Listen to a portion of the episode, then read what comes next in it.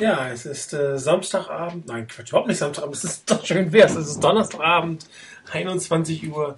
Ihr hört wieder euer 49ers Fenster und Webradio. Ich hoffe jetzt auch eine angenehme Lautstärke. Keine Ahnung, warum die Musik eben ein bisschen leise war. Ist sonst nicht der Fall.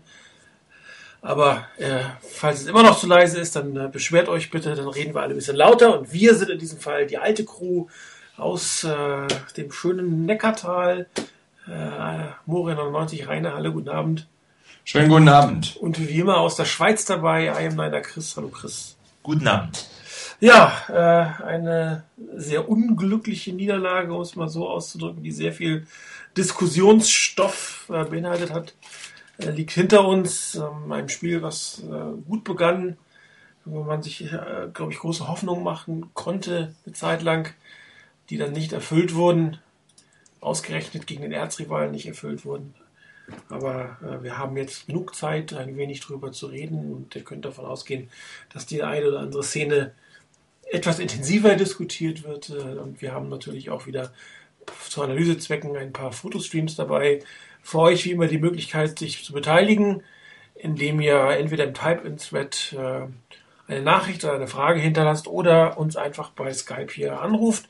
Wie es funktioniert, schreibt Rainer ja immer wunderbar in den Eröffnungsthread rein. Ich habe ja auch immer wieder Anfragen, nur irgendwie telefoniert keiner mit uns. Irgendwie seid ihr, wie muss ich sagen, zögerlich, schüchtern, kann man, mag es gar nicht glauben. Ja, dann wollen wir für heute beginnen und ich würde einfach mal sagen, wir fangen mal an mit einer ersten Einschätzung. Äh, lieber Rainer, äh, wie hast du denn das Spiel so erlebt, emotional? Emotional, ähm, ja, am Anfang fand ich es ein richtig erfrischendes Spiel. Ich fand, dass die 49ers zwar in der Offense jetzt nicht unbedingt ein Feuerwerk abgebrannt haben, aber das sah in der ersten Halbzeit, wie ich finde, richtig gut aus. Da waren die Niners gut unterwegs. Nicht, dass das Laufspiel der große Bringer war, aber wenn man mehrere Third Downs hintereinander verwandelt, dann kann man so viel dann doch nicht falsch machen. Ich fand auch, dass Alex Smith in der ersten Halbzeit ausgesprochen gut aussah. Er hatte einige wirklich hervorragende Szenen dabei. Das Ganze wirkte trotz teilweise doch gut vorhandenem Drucks auf die O-Line doch relativ geplant und ruhig und souverän. Ich war nicht mit jedem Playcall einverstanden. Der eine oder andere hat mich ein bisschen geärgert. Da hätte ich mir mehr gewünscht. Aber auf der anderen Seite muss man sagen, die Niners haben in der ersten Halbzeit richtig gut gespielt. Ich fand das eine richtig gute Leistung. Sehr, sehr ärgerlich, dass sie dann noch eben hier einen Touchdown kassieren mussten. Das war eine extrem ärgerliche Geschichte. Die zweite Halbzeit war dann doch ein bisschen anders. Auch da, ähm, ähnlich wie im Spiel gegen die Seahawks, fehlten mir persönlich so die Anpassungen an den Gegner. An das, was gut lief, an das, was schlecht lief. Da war ein bisschen wenig da. Ich hatte so das Gefühl, dass die Niners versuchen, ihren Stiefel weiter runter zu spielen und hoffen, irgendwie damit durchzukommen. Ähm, ob es jetzt daran liegt, dass noch nicht so viele Plays in dieser neuen Offense von Harbour und Roman ähm, wirklich funktionieren im Training, dass man sich hier nicht traut, das zu machen, oder ob es daran liegt, dass man mehr daran gedacht hat, einen Vorsprung zu verwalten, ähm, das lasse ich mal dahingestellt sein. Ähm, trotzdem fehlten da ein Stück weit die Anpassungen. Und ähm, so langsam hat sich da das Blatt gewendet. Ich bin aber nach wie vor äh, der Meinung, dass diese Entscheidung, über die wir sicherlich noch diskutieren werden, äh, von wegen Field Goal nehmen oder doch lieber das First Down nehmen, ich denke nicht, dass die Entscheidung wirklich ursächlich für die Niederlage war. Da bin ich absolut überzeugt davon, dass das nicht ursächlich war. Aber da werden wir uns später nochmal drüber unterhalten. Ähm, die Niners hatten ihre Möglichkeiten, haben sie nicht genutzt, ähm, haben sicherlich auch ein bisschen drunter zu leiden. Hallo? gehabt, dass Braylon Edwards ausfiel, der jetzt auch noch ein paar Wochen. Hallo? Ja, jetzt. Martin? Ich bin noch da. Ja. Okay, gut. Ähm, ja, dann nochmal, wie gesagt, ich denke, dass die Niners drunter zu leiden hatten, dass Braylon Edwards ausfiel der auch noch drei Wochen jetzt wahrscheinlich auch noch mal ausfallen wird. Das hat sicherlich ein bisschen was rausgenommen. Und sicherlich ist auch diskussionswürdig, ob man wirklich ähm, sich seiner eigenen Stärken beraubt, indem man Vernon Davis hauptsächlich als Blocker nutzt. Das fand ich ein bisschen schade, gerade die Aussage dann auch von Davis hinterher, dass er hauptsächlich blocken sollte. Das ist ein bisschen bisschen schade. Ich denke, da müsste man oder könnte man durchaus ein bisschen bewusster auftreten und sagen, Vernon Davis ist eine unserer Stärken und dann Stärke. Und wenn man da so ein bisschen hinterm Berg hält damit und sagt, wir kümmern uns in erster Linie um den Pass Rush, dass der geblockt wird und ein bisschen weniger ist, dann finde ich schade. Man hätte es zumindest häufiger probieren sollen, mit Davis ihn auch nicht nur auf kurze Routen, sondern vielleicht auch etwas tiefer zu schicken. Da ist sicherlich auch noch drüber zu reden, über das Play Calling insgesamt. Am Schluss ähm, wirklich deprimierend fand ich die Art und Weise, wie die Niners dann in der Overtime verloren haben. Dieses eine Play über 77 Yards, sowas darf dir einfach nicht passieren. Und da ging in der Defense, finde ich, einiges schief. Und ähm, das darf eigentlich nicht passieren. Es ist eine ärgerliche Niederlage. Auf der anderen Seite muss man natürlich auch noch festhalten, äh, egal was man dazu sagt, egal wie man, wie man das Ganze bisher sieht, die Niners haben es in zwei Spielen äh, geschafft, kein einziges Mal, wenn ich das jetzt richtig sehe, ich müsste mich enttäuschen, kein einziges Mal in Rückstand zu geraten in der regulären Spielzeit. Die Niners waren jetzt in dieser Saison genau einmal in Rückstand und da konnten sie nichts mehr dagegen machen. Interessant wird sicherlich, was sie mal machen, wenn sie in Rückstand sind. Nicht, dass ich mir das wünsche, aber da wird sicherlich interessant, inwieweit Harbour das Playbook dann aufmacht, was dann kommt im Moment ist mir das noch sehr konservativ und nicht jede Begründung dafür ist mir so schlüssig. Ja, Rainer, du bist ein bisschen abgehackt. Ich weiß nicht, ob es an dir oder an mir liegt. Hast du bei dir vielleicht ein paar Netzwerkprobleme gerade? Mir sieht es relativ gut aus. Eigentlich nicht. Ich hoffe nicht. Zumindest sehe ich nirgends bei mir, dass irgendwas am Netzwerk am Wackeln wäre. Ja, dann warten wir mal ab. Und äh, vielleicht pegelt sich das ja bei dir ein, während der Chris seine erste Kurzeinschätzung geht. Ja, kann ich. Kann mich eigentlich sehr vielem anschließen, was Rainer gesagt hat. Ähm, es waren zunächst mal wirklich sehr, sehr gute 28 Minuten der Niners. Ähm, bis eigentlich da kurz vor, den, vor, die, vor der Halbzeit hat man, hat man die äh, Cowboys dominiert. Und dann kam halt das, kamen die zwei dummen Plays. Äh, erstmal, dass sich ähm, Ahmad Brooks in der Neutral Zone aufstellt, obwohl man sie gestoppt hat.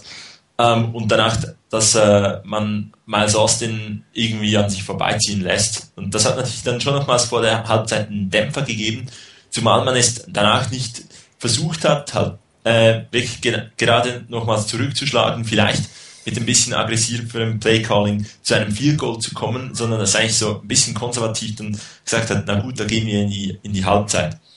Ähm, die zweite Halbzeit hat dann eigentlich auch solide begonnen. Es war nicht mehr ganz so gut wie die erste Halbzeit. Ähm, aber dennoch, man hat im entscheidenden Moment hat Dante Whitner die Interception ge gefangen. Also ich habe da schon zum Kollegen auch gesagt, ja, das äh, war ein wunderbarer Pass von Kittner zu Whitner. Nur die Coverage von den Cowboys hat nicht so ganz gepasst. Ähm, und am Ende hat man halt nochmals ein, zwei dumme Plays ist äh, im vierten Viertel dann wirklich plötzlich äh, von den ähm, Cowboys, also das hat sich eigentlich schon so ein bisschen ange angedeutet, aber man hat sich dann wirklich von ihnen über, überlaufen lassen und konnte sie nicht mehr stoppen. Das ist natürlich sehr schade. Wenn man das Ganze ein bisschen von der Offense anschaut, oder hab, hatte ich das Gefühl, obwohl es eher konservativ war, erneut, man hat eigentlich schnell eine Führung gehabt, man hat danach sich an daran gehalten, einfach keine Fehler zu machen. Dass es nicht ganz so einfach wird wie gegen die Seahawks, das war klar. Aber man hat trotzdem eigentlich sehr variantenreich gespielt. Man hat die Runs, äh, die man gespielt hat, auch vorbereitet mit Informations, mit Shifts. Also da war wiederum eigentlich recht viel da. Und die Fehler, bis auf den einen Snap, der da über Alex Smith hinwegflog, gab es eigentlich keine groben Fehler, dass man vielleicht am Pass Rush einige Male ähm, nicht so gut ausgesehen, also im Blitz-Pickup nicht so gut ausgesehen hat, das ist äh, ein Problem, aber das hat man eigentlich mit diesen Varianten, mit Shifts, mit Umstellen äh, der Formation hat man das wirklich gut eigentlich auch in den Griff gekriegt, dass ähm, die Cowboys nicht alles äh, bringen konnten. In der zweiten Halbzeit, und das haben auch eigentlich auch die, äh, die Kommentatoren im Spiel gesagt, es hat plötzlich aufgehört. Man hat plötzlich die Formation einfach so aufs Feld geschickt, wie sie war und hat dann so gespielt. Und das hat, hat dann den Cowboys auch die Möglichkeit gegeben, sich viel besser einzustellen. Das Herumgeschiebe von Spielern, das gab es nicht, nicht mehr so deutlich. Und das fand ich eigentlich schade. Es war wie eine, ein Adjustment in die falsche Richtung. Also man hat eigentlich nicht etwas genommen, was gut lief und hat das weitergemacht, sondern man hat eigentlich, und Dinge, die nicht so gut lief, liefen, hat man verbessert, sondern man hat eigentlich das, was gut lief, was man wirklich die äh, Cowboys verwehren konnte oder so, hat man dann am Ende äh, nicht weiterziehen können und das fand ich eher, ehrlicherweise schade. Ich habe in der, im Preview habe ich gesagt, es sollen die kleinen Dinge verbessert werden, es soll die individuelle Execution besser sein, es sollen die Adjustments besser sein. Leider waren die Adjustments, die man gemacht hat, nicht ganz so gut. Ähm, am Ende hat man auch nicht mehr von der Defense hingekriegt mit den vier Leuten. Der hat am Anfang auch noch besser funktioniert. Und ja, da war es dann schade, dass man nicht reagieren konnte und, und zumindest, wenn man schon äh, eher in die auf die Coverage setzt, dann aber auch wirklich äh, da einen solideren Job machen sollte. Ähm, die individuelle Execution, Alex Smith hatte eigentlich ein durchweg solides Spiel, er hat keine groben Fehler gemacht, die, ein, die eine Interception, na, das war ein, äh, war ein falscher Read, kann passieren, passiert jedem Quarterback ab und zu mal. Es war nicht jetzt der entscheidende Fehler, den Alex Smith auch schon produziert hat. Ähm, ja, schlussendlich war es sehr frustrierend. Also ähm, Stimmungslevel vielleicht auch an meinem ersten Kommentar im äh, Review-Thread des Spiels hat vielleicht auch ein bisschen gezeigt, dass ich da nicht wirklich zufrieden war. Hatte da speziell mit der einen heiß diskutierten Szene zu tun, auf die kommen wir sicher noch zu sprechen. Ja, also ihr habt ja schon eigentlich das meiste gesagt, was über dieses Spiel zu sagen ist. Das erste ist, glaube ich, der Frustrationslevel kann eigentlich nur hoch sein nach so einer Niederlage, weil die 49ers über die meiste Zeit das bessere Team waren, einen großen Teil das gleichwertig, gleichwertig mit den Cowboys war gleichwertig schlecht, kann man fast sagen. Da beide Teams ja sicherlich nicht die Top-Leistung, die man eigentlich erwarten würde oder könnte, abgerufen haben, hat man sich teilweise doch ähm, nicht so mit Ruhm bekleckert, vor allen Dingen auf den offensiven Seiten und hat äh, eigentlich mit äh, genau drei Plays dieses Spiel verloren und äh, zu diesem Play zähle ich persönlich nicht das, wo es wahrscheinlich gleich noch die größten Diskussionen gibt, sondern du hast ja schon erwähnt, Chris, eine Offside-Position beim dritten und lang und zwei Touchdown-Pässe in einer Länge und in einer Art und Weise, wie sie einfach nicht passieren dürfen. Das eine war ein bisschen Pech, das andere war ähm, absolutes Schlafen im defensiven Backfield. Da werde ich nachher noch eine kleine Bilderserie zu zeigen, um das nochmal zu verdeutlichen. Was mir extrem gut gefallen hat, ich muss es sagen, ist Alex Smith zu dem Zeitpunkt, als er durfte. Meiner Meinung nach hat er in der zweiten Halbzeit deswegen nicht mehr so gut ausgesehen, weil er nicht mehr gut aussehen durfte. Weil es langweilig war, einseitig, du hast es auch schon gesagt, wir hatten die Movements nicht mehr, man hat nicht mehr so versucht, Mismatches zu kreieren, wie es in der ersten Seite, in der ersten Halbzeit war. Und abgesehen von der Interception, die wirklich scheiße war, aber das kann halt mal passieren, hat Alex Smith meiner Meinung nach eigentlich sich es verdient gehabt, äh, dieses, diesen Sieg, der potenziell möglich war, nach Hause zu bringen, indem in der zweiten Halbzeit nämlich ähnlich aggressiv oder ähnlich kreativ gespielt wird. Viel auf das Passspiel setzen, nicht so viel auf das Laufspiel, was aus verschiedenen Gründen nicht so gut funktioniert hat. Ähm, Alex Smith hat mehrere gute, schwierige Pässe an den Ball gebracht, an den Mann gebracht, ähm, er hat die Möglichkeiten, die sich ihm gegeben haben, entweder durch das Scheming oder durch seine Athletik ähm, reingeholt. Er hat es gemacht, er hat sich Plays gemacht, er hat es geschafft. Und daher ist es für mich völlig unverständlich, warum man in der zweiten Halbzeit dieses nicht in irgendeiner Form weiterführen konnte. Es war relativ langweilig, was die 49ers geboten haben. Es war teilweise auch sehr vorhersehbar. Äh, am besten ist, diese äh, Sequenz dazu erwähnen, die, beim zweiten First Down in der Verlängerung, wo man im ersten Pass acht Yards kriegt und dann einfach nichts mehr Vernünftiges passiert, anstatt dass man nochmal acht und nochmal acht irgendein Screen-Pässe, der wieder das ganze Spiel über nicht wirklich funktioniert hat, bis auf zwei, drei Fälle, die aber etwas anders gestaltet waren, diese Screen-Pässe, deswegen haben sie auch funktioniert. Der Standard lief eigentlich nicht und dann wieder ein Lauf, der irgendwie eher Verlust gebracht hat. Nee, es war, Entschuldigung, das war der lange Pass, äh, der dann etwas zu kurz war und auch nicht, nicht, ähm, nicht komplett ging. Also da hat man tatsächlich eine Chance in der Overtime, die man da noch hatte, einfach vertan, auch in der Offense. Und ähm, mir persönlich ist es nicht ganz klar, was Jim Harbour mit dem Playcalling und mit seinen doch etwas merkwürdigen Halftime-Adjustments ähm, erreichen will. Es war für mich tatsächlich eher ein, ein Verwalten eines, oder das Denken, naja, ich kann ein paar First Downs holen, meine Defense hält schon, dann reichen die 10 Punkte. Normalerweise ähm, sind 10 Punkte natürlich ein bisschen dürftig, aber bis zu diesem 10 Punkte Vorsprung war es ja nicht so, dass die Cowboys gerade ein Offensfeuerwerk abgebrannt haben. Die einzigen Punkte, die, die, die, der Touchdown ähm, war ja eher durch einen Fehler in der Defense, als dass es durch eine Superleistung in der Offense äh, hervorgerufen war. Dementsprechend ähm, muss ich sagen, ich hoffe, es sind nur Rookie-Fehler. Ich hoffe nicht, dass es eine Tendenz sein wird von Jim Harbaugh zu versuchen, in der ersten Halbzeit durch kreatives, gutes Spiel eine Forschung rauszuspielen und ihn dann über die zweiten Quarter, also die zweiten, letzten beiden Quarter äh, zu verwalten. Das funktioniert nie. Nicht mal Top-Teams kriegen das in der Regel. Es sei denn, du gehst plötzlich mit fünf Touchdowns im Vorsprung und der Gegner hat einfach keinen Bock mehr, aber das ist eine ganz andere Situation. Aber wenn du 10, 15, vielleicht auch 20 Punkte führst, dann kannst du eigentlich nicht verwalten. Du musst, musst einfach weiterspielen, zumindest ähm, den Ball vernünftig bewegen, dich auf seine Stärken konzentrieren. Das wäre ja so, als wenn man äh, zur Halbzeit im Fußball 2-0 führt und dann eigentlich nur noch Verteidigung spielt. Das geht ist äh, auch schief. Und beim Football ist das ganz genauso, weil man ja sieht, ein kleiner Fehler ähm, bringt einen Gegner wieder stark heran. Und das Heranbringen war in diesem Fall auch moralisch heranbringen, meiner Meinung nach.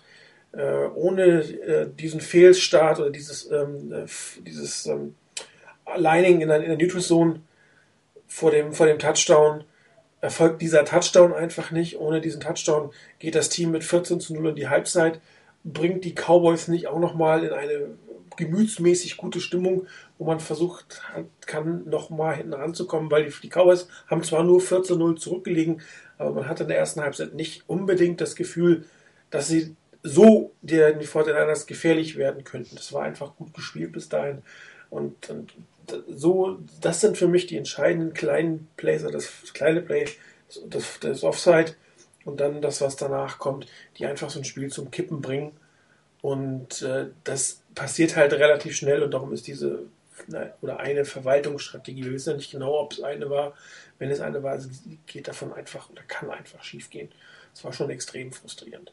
Und ähm, wo ich dir recht gebe, Rainer, man kann eigentlich nicht mit seinen best beiden Top Wide Receiver nicht mehr auf dem Feld stehen und dann nicht seinen Top Tight End ins Spiel bringen. Das ist für mich völlig unverständlich und es passt auch überhaupt nicht zu dem, was Jim Harbaugh in Stanford gemacht hat, wo alle Tight Ends regelmäßig involviert waren. Hier hat man eher den Eindruck, er versucht das so zu schemen, dass, dass sich alles auf Davis konzentriert und er dann Walker frei hat.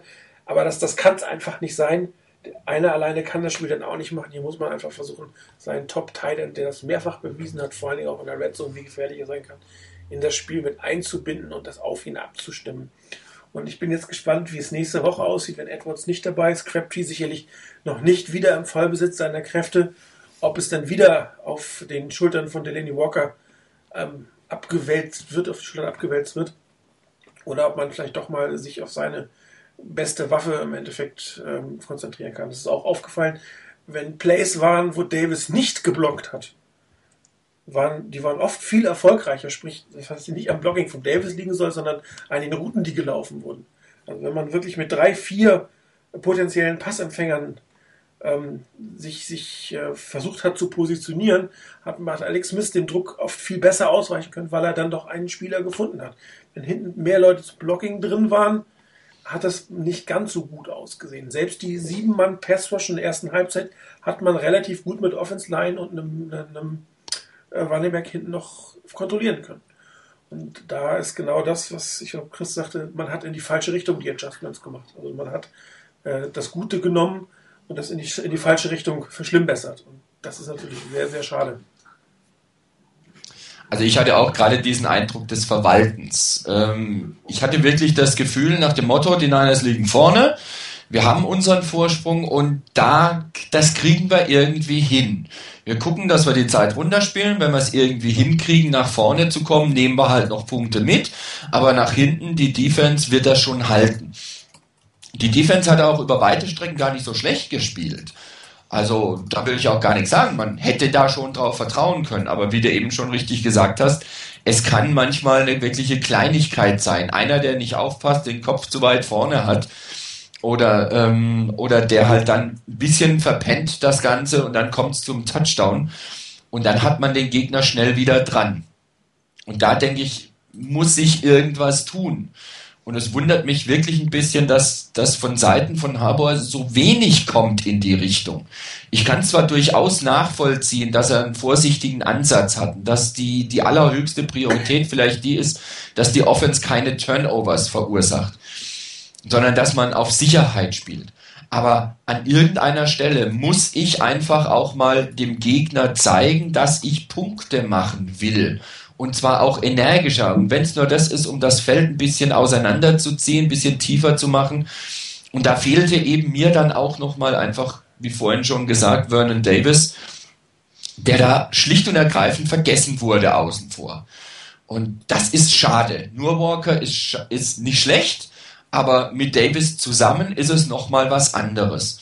Und wenn die zwei, wo auch jeder Gegner weiß, dass die wirklich was bewirken können und nicht nur, dass sie einen Ball fangen können, sondern dass sie auch nach dem Catch noch Yards machen können. Wenn ich die beiden auch noch mit dabei habe und dann habe ich noch zwei Wide Receiver, dann habe ich vier Leute, die als Passstation, als Passempfänger zur Verfügung stehen. Und dann kann ich normalerweise auch was machen. Da war mir der Ansatz jetzt von Haber an der Stelle wirklich zu konservativ und zu zurückhaltend, zu vorsichtig. Da hätte ich mir gewünscht, dass ein bisschen mehr Action da ist. Was mir auch aufgefallen ist, dass ähm, etwas, was wir viel an, an Singletary's Offense kritisiert haben, dass man sehr oft aus einer typischen Laufformation läuft und auf einer typischen Passformation passt. Also dass man zwar dann über die Motions und über die Packages versucht, ein Mismatch zu kreieren, aber dass das Play an sich oder die Aufstellung, die Basisaufstellung an sich schon sehr stark in eine bestimmte Richtung geht. Ja, und ähm, das, da stellen sich die Gegner natürlich irgendwann relativ gut drauf ein. Also wenn du sagst, das ist eine Randformation und aus der laufen sie, egal wie sie hinstellen, dann funktioniert es auch irgendwann, diesen, diesen Pass zu verteidigen, diesen Run zu verteidigen, egal wie vorher das mit den, mit den Motions aussieht oder nicht.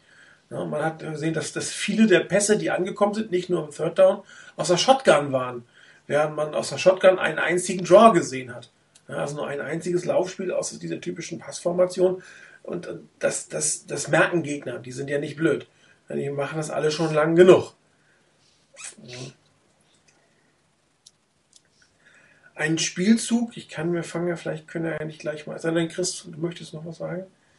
Nee, äh, ich denke auch, es ist da die, ein bisschen die, diese Vorsicht in die, in die Saison zu starten. Man will es eigentlich nicht irgendwie halt jetzt irgendeine hohe Niederlage kassieren, aber halt ein bisschen mehr zeigen darf man dann schon. Also ähm, ein bisschen vorsichtig sein, das kann ich verstehen. Man kennt sich noch nicht so ganz, noch ganz, noch nicht ganz so gut. Ähm, ist durchaus verständlich, aber ein bisschen mehr darf es schon sein. Also ich denke auch beim, beim Playcalling mit, mit allen Argumenten dafür, dagegen oder, oder was auch sonst dafür spricht. Ähm, natürlich kann man sagen, es gab eine deutlich verkürzte Vorbereitungszeit. Punkt, äh, den haben, hatten alle. Also die vor, verkürzte Vorbereitungszeit hatten alle. Zweitens, neue Spieler in Offense oder Defense hatten alle Mannschaften. Ähm, neue Coaches, okay, das hatten die Niners, haben manche andere Teams auch gehabt. Ähm, das macht natürlich manche schwerer als bei einem Team, bei dem der Kern zusammenbleibt und bei dem die Coaches zurückkommen. Da wissen die Coaches eher, was sie von ihren Spielern im Spiel erwarten können, auch wie Spieler während des Spiels darauf reagieren, wenn ich mal was anderes mache oder wenn ich was umstellen möchte. Und das sind sicherlich die Niners noch, denke ich mal, in der, in der Findungsphase, was da so alles passiert. Was kann ich meinen Spielern zumuten? Wo kann ich von meinen Spielern, was kann ich von denen verlangen an der Stelle? Äh, wenn es um Adjustments geht und um anderes geht, dass ich was umstelle. Ich denke, da, weil die, die Drucksituation im Spiel ist eine andere als im Training. Und wie ein Spieler im Spiel reagiert, das muss ich auch erstmal rausfinden. Das ist sicherlich ein Punkt, bei dem die Niners noch nicht ganz so weit sind. Das ist ganz klar, das ist normal. Trotzdem denke ich und bleibe ich auch dabei, hier muss man den Spielern auch ein bisschen mehr zutrauen. Du hast vorhin gesagt, Martin, dass man, ähm, dass man Alex Smith in der zweiten Halbzeit nicht mehr so wirklich gelassen hat. Und das ist wirklich schade, denn er hat's drauf gehabt in der ersten Halbzeit. Er hat ein klasse Spiel in der ersten Halbzeit gemacht und dann musste er plötzlich zurückfahren. Und dass dann eventuell in den Situationen, wo es drauf ankommt, vielleicht Fehler zustande kommen, dass es dann plötzlich nicht mehr klappt, wundert mich nicht so groß, denn da ist irgendwo auch ein Stück weit so ein bisschen der Rhythmus rausgekommen, den man in der ersten Halbzeit hatte. Man hat wirklich ohne große Not, finde ich, den Rhythmus sich selber zerstört. Und das war schade. Und da hoffe ich, dass, ähm, dass Harbour das noch lernen wird mit seinen, mit seinen Leuten und dass sie da in der Halbzeit eben nicht den Gang zurückschalten, wenn man vorne liegt, sondern sagen, okay, das läuft, das funktioniert, wir bleiben dabei. Chris hat es vorhin gesagt, diese, diese Formation Shifts. Ich habe mal so die, das Spiel mir angeguckt vor ein paar Tagen nochmal und da ist mir wirklich ganz dramatisch aufgefallen in der ersten Halbzeit, was da passiert ist. Da gab es Formation Shifts, da gab es danach nochmal Motion und alles Mögliche ist passiert. Und in der zweiten Halbzeit, wenn überhaupt, wenn überhaupt, gab es mal einen Wide Receiver oder einen Tight End, der mal in Motion war. Und das war alles. Und da, wie vorhin auch schon gesagt, man nimmt sich selber die Stärke, man nimmt sich seinen eigenen Rhythmus und man macht es dem Gegner wirklich leichter. Und das kann es nicht sein. Das war dieses Verwalten. Und das muss ein Stück weit aufhören, weil sonst geht das beim nächsten Mal gleich schief. Und dann ist man irgendwann mal wirklich deutlich in Rückstand und rennt wirklich hinterher und kann es nicht mehr verwalten. Also da hoffe ich dann auch im nächsten Spiel schon auf eine Änderung, dass da ein bisschen was anderes passiert. Es ist halt deswegen mein frustrierend, weil sie extrem gut angefangen haben. Ich habe jetzt mal die erste, die erste, die erste Bilderserie, so, da ist sie, äh, gepostet. Ähm, das war das erste Play, das allererste Play der 49ers. Sie sind rausgekommen in einer Passing Formation, etwas, was ich ewig in drei Tagen nicht mehr gesehen habe. Shotgun Passing Formation beim First Down. Wann haben wir das bitte das letzte Mal gesehen, zu einem Zeitpunkt, wo man nicht mit drei Touchdowns zurücklag? Das gab Das ist aber, Moment, ganz kurz, das, was du gepostet hast als Antwort 18, ist aber kein First Down. Das ist ein Dritter und Zehn. Stimmt. Ha! Stimmt. Sie haben die ersten beiden Pässe haben sie versemmelt. Vergiss es, du hast recht. Steht ja so schön du da. Hast, du hast absolut recht, das ist das Third Down nach dem Pass. Trotzdem ist man mit den Pässen rausgegangen, die am Anfang nicht hatten. Und dann kam dieses Play, ähm, was für mich einen extremen Unterschied zu dem zeigt, was wir letztes Woche, was wir die Woche davor, die letzte Woche, die Woche davor gegen die Seahawks aus solchen Formationen gesehen haben. Ähm, ihr erinnert euch wahrscheinlich noch, dass, dass ich mich zutiefst darüber beschwert habe, dass diese nur kurze Routen gelaufen wurden und nicht ein einziger Spieler irgendwo in Richtung eines First Downs unterwegs war und man sich hinterher die Yards hätte erkämpfen müssen. Dieses hat man verändert. Wenn ihr euch das Play anguckt, man sieht auf dem ersten Bild noch, dass äh, Josh Morgan aus der Motion kam. Der stand vorher auf der Seite von, von Edwards. Die gesamte die Cowboys-Verteidigung hat sich in dem Moment auf die ähm, rechte Angriffsseite verlagert. Ja, etwas, was ja Jim Harbour eigentlich sehr gerne mag, dass er einen Schwerpunkt auf einer Seite setzt, dort auch die Defender im Schwerpunkt hat und die dann hofft, ähm, kontrollieren zu können oder durch einen schnellen Pass äh, überraschen zu können. Die Cowboys haben das im Prinzip gemacht, haben geschiftet. Man sieht auch da noch, dass der Safety sich auch noch in die Mitte ähm, wickelt, äh, bewegt was wir letzte Woche aus so einer Formation gesehen haben, waren irgendwie drei Crossing-Routen und einen kurzen Hook oder sonst irgendwas. Also maximal fünf Yard tiefe Pässe. Was die 49ers jetzt gemacht haben, man sieht es ähm, im ersten Bild relativ gut. Die vier Hauptreceiver, außer Gore, da hinten am, äh, Quatsch, das ist gar nicht Gore, das ist Hunter, der hinten noch am Blocken ist, bewegen sich schon mal nach vorne. Ja, Im zweiten Bild sieht man schon langsam, wie sich die Routen bewegen werden. Das heißt, ähm, wir haben den nach innen kommenden Josh Morgan, der eine Crossing-Route laufen wird. Er wird hinterher die Sicherheitsanspielstation sein. Falls man niemanden findet, dass man halt doch einen sicheren 5-6 Yard Pass anbringen kann, um den vielleicht noch zum First Down zu laufen. Das heißt, man hat schon auf jeden Fall versucht, Alex Smith ein Ziel zu geben. Äh, die Offense Line sieht relativ gut aus. Die anderen beiden Wide Receiver und Vernon Davis sind auf dem Weg nach vorne. Das sieht man im, nächsten Bild relativ gut. Ähm, Brian Edwards ist in einer 1 zu 1 Deckung. Vernon Davis überläuft gerade äh, den Linebacker und hinten Josh Morgan ist auch in einer 1 zu 1 Deckung. Und, ähm, Ted Ginn müsste das sein. Und Josh Morgan kommt, wie gesagt, auf der Crossing-Route. Und wir haben hier noch einen, einen blockenden Frank Gore. Das war doch Frank Gore, tut mir leid. Äh, der Alex Smith eine wirklich wunderbare Pocket ähm, hervorbringt. Das sieht man ja im nächsten Bild. Ähm, so muss eine Pocket aussehen. Das ist lehrbuchmäßig, muss man eindeutig sagen. Im Bild danach sieht man halt, äh, Josh Morgan ist als Sicherheitsanspielstation da. Langsam fängt die Pocket auch an zu brechen. Alex Smith bewegt sich nach vorne, was er früher so nie vernünftig gemacht hat. Das heißt, er geht aus, den, aus der Gefahrenzone der beiden kommenden Ends nach vorne. Er geht nicht in die Ends rein wie früher oder nochmal einen Schritt zurück. Er macht den Schritt in die Pocket herein, die in der Mitte nämlich auch noch sehr gut steht. Das ist genau die richtige Bewegung, die du machen musst. Und äh, im nächsten wird es leider ein bisschen verschwommen, weil es in der Bewegung wird. Aber da sieht man relativ gut, wie, die, wie das Play aufgebaut ist. Du hast, äh, auf der rechten Rand siehst du immer noch Josh Morgan stehen als Notanspielstation. Ähm, Chad Ginn ist in der 1 zu 1 Deckung, da gab es keine Chance. Und äh, Vernon Davis, äh, man sieht es nachher im Bild unten, dreht sich zu einem Hook, steht also zwischen dem Safety und dem Linebacker in der Zone und genau in die gleiche Zone geht auch Brian Edwards. Und dadurch, dass Alex Smith sich kurz die Zeit im nach vorne gehen kauft, findet er auch eine Anspielstation. Das heißt, beide Wide Receiver sind beide hinter einem First Down. Also egal, wer von beiden diese Ball gefangen hätte, hätte definitiv einen First Down gemacht. Das, was ich eigentlich bei einem dritten Down erwarte, dass du mit dem Catch schon den First Down machst und wenn du dann getackelt wirst, hast du halt Pech. Wenn du mehr machst, ist es halt mehr. Und das ist ein Adjustment aus dem Seahawks-Spiel, was in der ersten Halbzeit extrem gut funktioniert hat. Ich habe noch mehrere solche Plays beim zweiten und dritten Down, die nämlich genau die notwendige Distanz nach vorne bringen, wo die Pocket funktioniert, wo eine Sicherheitsanspielstation da ist, wo das Blocken da ist. Aber diese Plays sind in der zweiten Halbzeit einfach nicht mehr gecallt worden nicht mehr vernünftig gecallt worden. Hat man es einfach nicht mehr gesehen und das war sehr schade. Ich weiß nicht, ob es damit zusammenhängt, dass, dass Edwards raus war, dass man hier diese doch sehr große und, und auch als solche eingeplante Anspielstation nicht mehr hatte. Aber letztendlich darf das nicht der einzige Grund sein, sowas wegzunehmen. Dann muss ich halt mal andere Receiver haben und dann habe ich halt einen Morgan und einen Ted Ginn Jr., der halt drin ist und dann habe ich halt vielleicht noch einen Williams drin, der ja auch letzte Woche, also vorletzte Woche gegen die, gegen die Seahawks einen klasse Catch gemacht hat. Also da muss ich dann auch meinen Leuten vertrauen und wenigstens die Anspielstation wirklich bieten. Wenigstens einer muss irgendwo im Bereich des First Downs sein.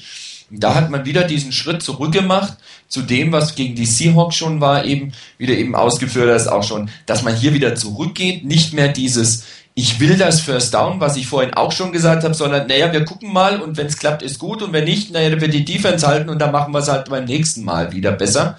Aber dieses, ich will das First Down schaffen und ich, ich designe das Play schon so, dass ich eine echte Chance habe auf das First Down. Und das hat wirklich gefehlt. Das war sehr schade, dass das ein bisschen zurückgesteckt wurde. Ähm, also es hat meiner Meinung nach nichts mit Brandon Edwards zu tun. Ich mache dann nicht gleich mal das nächste Play. Da war er schon nicht mehr dabei. Warte, warte, warte, ich muss das kurz posten. Sondern es war ein Pass für Ted Ginn. Eine Outroute, wieder Dritter und Zehn, also gleiche Situation, wie wir vorgesehen haben. Das ist das Posting Nummer 19. Ähm, hier ist es tatsächlich Dritter, jetzt habe ich es auch, ich sehe es ja. Man sieht wunderbar die gelbe Linie. Ähnliche Formation, wie ich schon sagte, aus dem Pass, im Pass, aus der Passformation. Für mich weiterhin ein Kritikpunkt. Dieses Play hat aber trotzdem funktioniert. Auch hier wieder kommt ähm, der Slot Receiver aus der Motion von der rechten Seite auf die linke Seite. Die Cowboys Defense orientiert sich ein Stück weit um. Man sieht hier allerdings im zweiten Bild, dass sie sich ähm, diesmal eher im Backfield umorientiert und nicht beim Pass Rush umorientiert. Ähm, Safety und ähm, wahrscheinlich ein Outside Linebacker stehen in etwa um die First Down Linie zu verteidigen. Im dritten Bild sieht man dann wieder das Snack. Man sieht wunderbar den Pass Rush, wie der kommt. Ich, ich meine mich zu erinnern, dass vorher auch von, von Goodwin äh, eine Anzeige kam, wie das Blocking-Schema ist. Und dieses Blocking-Schema funktioniert wieder absolut hervorragend. Man sieht die ganze Offense-Line schirmt die Blindside von Alex Smith ab. Auf der linken Seite erwartet Frank Gore den Passwasher im Zweifel, ist es die Markus Ware. Ähm, wieder gehen alle Receiver erstmal tief. Ja, diesmal hat man die Sicherheitsanspielstation auch wieder, man sieht im nächsten Bild, etwas tiefer gesetzt. Also sie steht definitiv näher an der, an der First Down Marke heran. Und auf der linken Seite entwickelt sich folgendes, dass nämlich der Inside Line, der Inside Receiver, der Ted Ginn in diesem Fall ist, ähm, kreuzen wird mit, äh, ich glaube, es ist Josh Morgan da oben, ganz sicher bin ich mir aber auch nicht. Und dass die Verteidiger eine, ist, übernehmen müssen. Ja?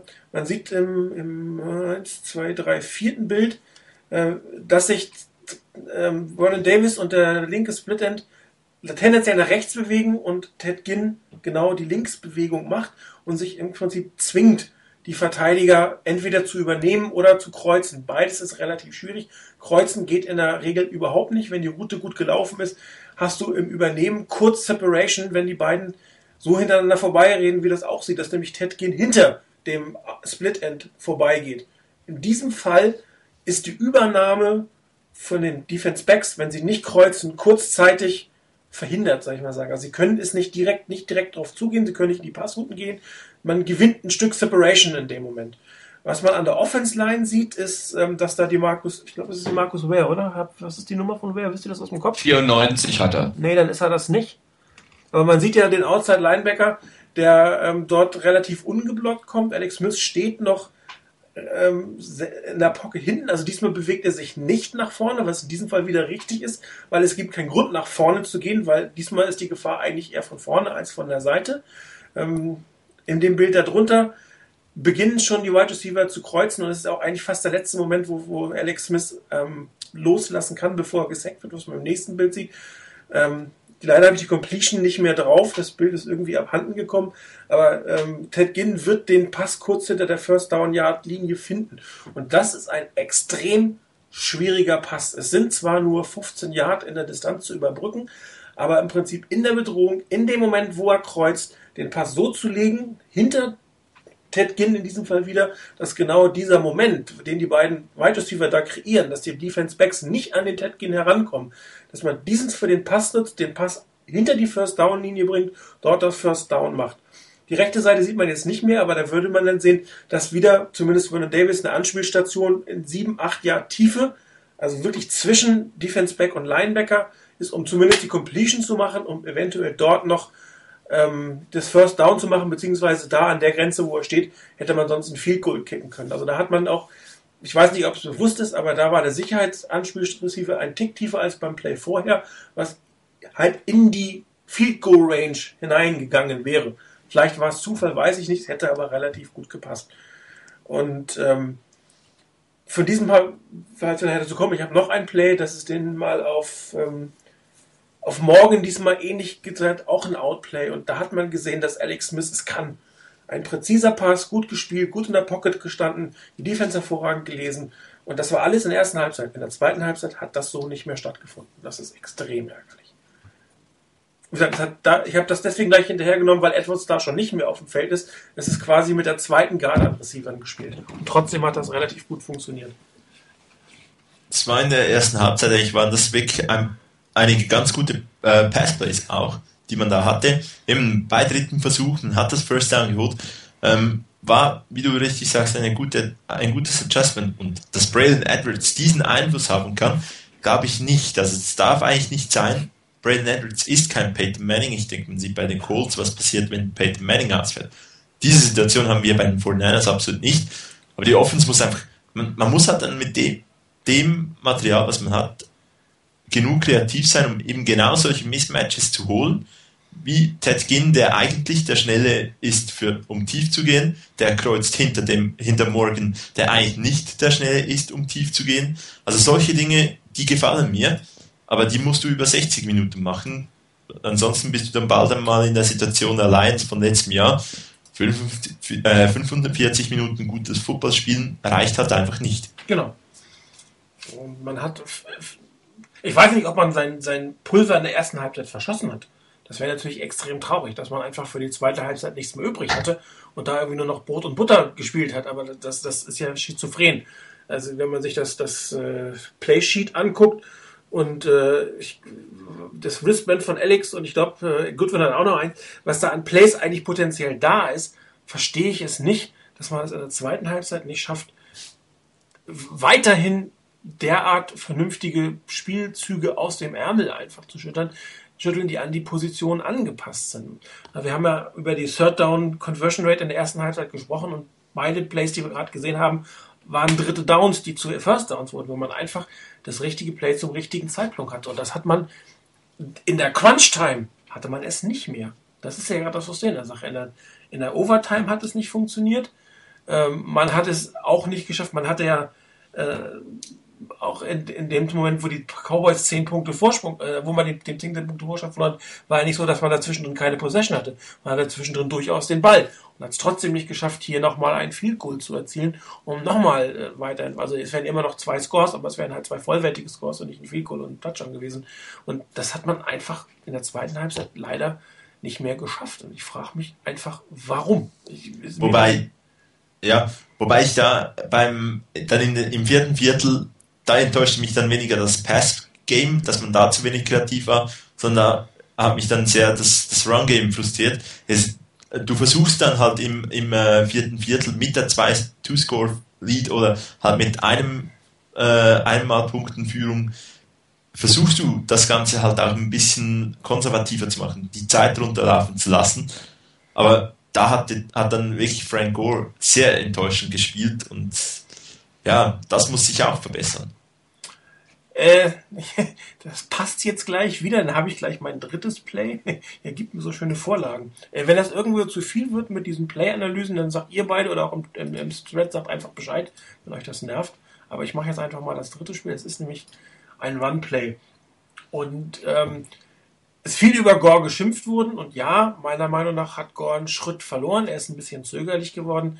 Aber hier sieht man für mich relativ gut ähm, etwas, was, was Duke mehrfach bemängelt hat, nämlich das Spiel der Offense Line, was nicht so funktioniert, wie man sich das eigentlich wünscht. Also ein Laufspiel hat zwei Formationen, das ist der Running Back und das ist die Offense Line. Und ähm, beim Laufspiel hat entweder Frank Gore meiner Meinung nach schlecht gespielt oder aber die Offense Line hat versagt. Und äh, ich habe mir mal ein Laufspiel rausgenommen, wo man meiner Meinung nach relativ gut sieht, dass, dass dieses Run-Blocking noch nicht so funktioniert, wie das sein soll. Man sieht einen zweiten und eins, es kommt wieder mein übliche, üblicher, klar, typisches Laufdown. Ich stelle mich mal in einer Lauf, ähm, äh, in einer Lauf Offense oder einer Laufformation ähm, hin. Äh, Thailand auf der linken Seite, dazu die I-Formation, ähm, versucht dort tendenziell über links zu laufen. Man wird das auch gleich machen, nur leider geht das da nicht hin, wo es hin soll. Ähm, man sieht im nächsten Bild, dass die beiden Wide Receiver, äh, zumindest der innere, schon noch gar nicht so richtig losgelaufen sind. Ähm, auch da erkennt natürlich ein Defense, äh, eine Defense sofort, dass das eher ein Laufspiel als ein Passspiel wird, also nicht unbedingt ein Play-Action-Fake, weil der innere Wide Receiver nicht so richtig motiviert ist. Man sieht auch schon die Bewegungen, die da sind. Man versucht ähm, auf der linken Seite, aber nicht links vom Tight End. Ja, man sieht ja, dass Vernon Davis seinen Gegenspieler nach außen blockt und nicht nach innen blockt. Sprich, das ist ein Laufspielzug, der tendenziell zwischen Tackle und Guard oder zwischen Guard und Tight End durchgehen soll, aber halt nicht über die Außenseite. Dafür funktioniert dieses Blocking-Schema so nicht. Ja, ich glaube auch nicht, dass, dass, dass Davis falsch rumblockt in dem Moment, sondern dass es einfach so das Blocking-Schema äh, zu erkennen ist. Man sieht dann im nächsten, äh, wie sich der Vorblock bewegt. Der Vorblock bewegt sich auch schon ein Stück weit auf die Seite, um Vernon Davis zu unterstützen. Was wir natürlich nicht wissen, ist das ein Read, der sagt, okay, der hat Probleme, da mache ich meinen Vorblock, soll er da den Weg blocken? Also geht tatsächlich hinter ihm der, der, der Running Back dann durch. Das kann man aus dieser Situation einfach nicht unbedingt erkennen. Ich habe dann mal kurz die Perspektive gewechselt und äh, hier sieht man, dass zwischen ähm, Iopati und Staley eine kurze Lücke entsteht. Und so wie ich den Spielzug gesehen habe, ist das die Lücke, wo es auch hingehen soll. Da soll es im Endeffekt reingehen. Im nächsten Play sieht man eigentlich relativ schnell, dass die Lücke nicht lange da ist. Ne, Gore ist gerade mal anderthalb Schritte weiter, wenn überhaupt, und schon ist keine Lücke mehr da. Ähm, sie wird in der Mitte zugemacht. Ähm, Iopati ähm, versucht da noch äh, seinen Weg freizuhalten. Staley selber hat Schwierigkeiten mit dem Block. Davis scheint ihn noch zu halten. Der Vorblocker selber kann hier noch unterstützen. Auf der rechten Seite sieht man aber auch schon, dass Rachal seinen Block verliert in dem Moment. Der, der, den, den wird er nicht mehr lange halten. Er sieht aber auch ähm, oder Frank Gore wird in diesem Moment sehen, dass von der Seite definitiv ein Gegenspieler kommen wird. Sein Vorblocker sieht das nicht, kann nicht mehr darauf reagieren. Und in dem Moment kollabiert quasi die ganze Pocket und das ganze Spiel kollabiert, weil dort auf der Seite bei Ayopati und bei Rachel die, die Blocks nicht mehr sitzen. Und das heißt, Frank Gore bleibt nichts anderes übrig, als nach außen zu reagieren. Das macht er dann auch. Er hat ja noch seinen Vorblocker, der im Endeffekt da ist. Aber man sieht, die, die hinten wartet schon der Safety auf ihn. Ähm, die, die, die Mitte bricht im Endeffekt zusammen und er kann eigentlich gar nicht mehr den Cut so nach außen machen, um da rauszukommen, weil er müsste ja um alle Blocks herumlaufen. Er müsste die Blocker ja auslaufen, weil eigentlich für ihn nach innen und nicht nach außen geblockt wird. Ähm, man sieht auch in dem nächsten, dass das Frank Gore dann schon parallel zur Linie läuft. Ne? Hat gerade den Ball von, von Alex Smith bekommen und ist gar nicht mehr in der Vorwärtsbewegung. Er ist am Cutten in der Parallelbewegung, hat schon Druck, versucht dann nochmal nach vorne, aber da sieht man auch den, den Gegenspieler, den Hall, äh, Hall einfach verloren hat, der das Spiel beendet und der Safety ist auch da. Das heißt, das ganze Play brach eigentlich in dem Moment zusammen, wo in der Mitte bei den beiden Guards die Blocks nicht mehr gesessen haben und der Vorblocker einfach nicht mehr darauf reagieren konnte. Vielleicht könnte man überlegen, wenn er das gesehen hätte auf der rechten Seite, dass dort ein Problem mit dem Blocking ist, hätte er den nehmen können und man wäre doch durch die Mitte gegangen. Aber das Play war einfach nicht designt, um nach außen zu gehen. Aber Frank Gore blieb nichts anderes übrig, weil sonst wäre er noch ein Stück weiter da hinten äh, getackelt geworden. Und das sind einfach Schwächen im Laufspiel, die für mich in erster Linie durch die O-Line kommen. Da kann Frank Gore nicht. Man kann sagen, hätte er nach rechts gecuttet, oder hätte er gar nicht gecuttet, aber wenn man sich die Bilder anguckt, ich glaube nicht, dass dieser Spielzug, egal wo er hingegangen wäre, viel erfolgreicher gewesen wäre. Erster Fehler meiner Meinung nach, zu, zu deutlich auf dem Run gesetzt, Run angezeigt, Run gespielt und dann den, das Play nicht sauber ausgeführt und da kannst du Moneyback irgendwann auch keinen Vorwurf mehr machen. Also ich bin da ganz bei dir, was, was das angeht, dass jetzt gerade in dem Play zum Beispiel nun wirklich das an der O-Line hängt.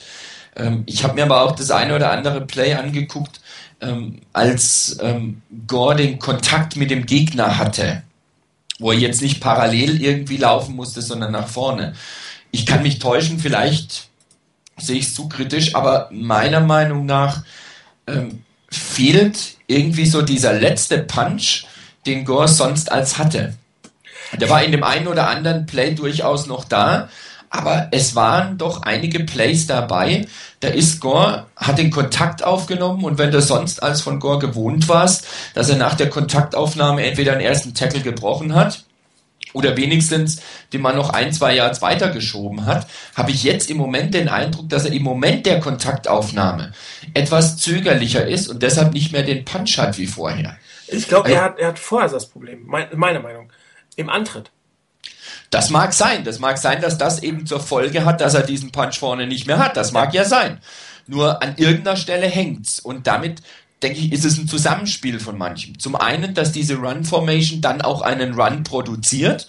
Wenn der Gegner das irgendwann mal halbwegs spitz kriegt, dann äh, läuft da nicht mehr viel, weil der Gegner sich nicht mehr verwirren lässt dadurch, dass da zwei Wide Receiver sind. Zumal wenn einer wie morgen hier dann doch etwas lustlos nach dem Snap losläuft wenn der energisch nach vorne geht, dann halt, braucht er ja im Prinzip nicht viel mehr als ein, zwei Schritte zu machen.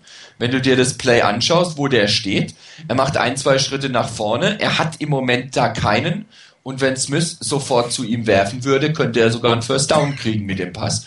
Ähm, also von daher, das, das Play an sich, wie es aufgelegt war mit, dem, mit der Formation, war sicherlich etwas, was auf den Lauf hingedeutet hat. Das ist ein Punkt.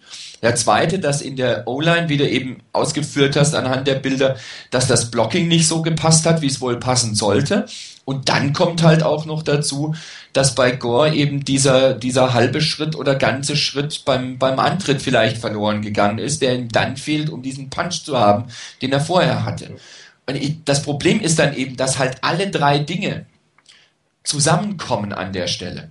Und wenn, wenn das funktioniert mit dem Blocking, und Gore damit auch ein bisschen eine Möglichkeit hat, vielleicht einen Schritt mehr zu machen, um auf Geschwindigkeit zu kommen, dann geht das einigermaßen.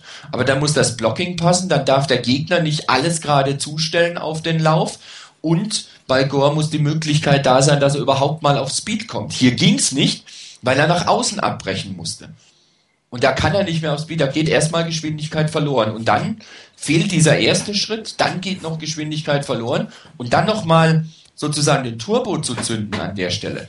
das fehlt halt dann. Er ist ja eh nicht der Outside-Runner. Es ist nicht seine Stärke. Ja, und darum, darum ist so ein Run-Play auch für ihn durch die Mitte gemacht.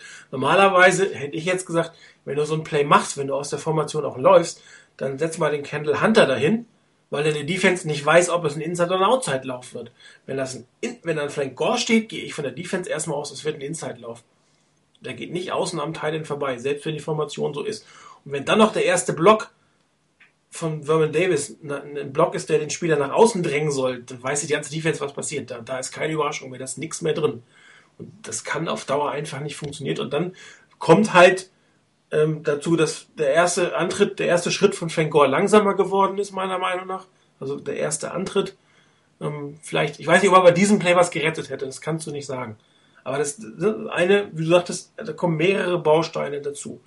Und ähm, für mich ist die O-Line beim Pass-Blocking deutlich weiter als beim Run-Blocking zurzeit. Ja, also ähm, in diesem spezifischen Play muss, muss ich jetzt sagen, da kann man Frank wirklich keine, keinen Vorwurf machen.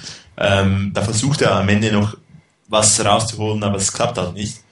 Ähm, auch nochmals ganz kurz zu diesem Play in den drei Bildern ähm, vor dieser äh, anderen äh, Einstellung. Ähm, muss man noch kurz loben, der erwähnen, Jonathan Goodwin, denn der blockt eigentlich zwei Leute gut weg. Also der hat seinen Block und der hat ihn eigentlich ähm, mehr oder weniger so lange, wie er, wie er sie haben muss. Dummerweise bricht er dahinter das, das Play zusammen.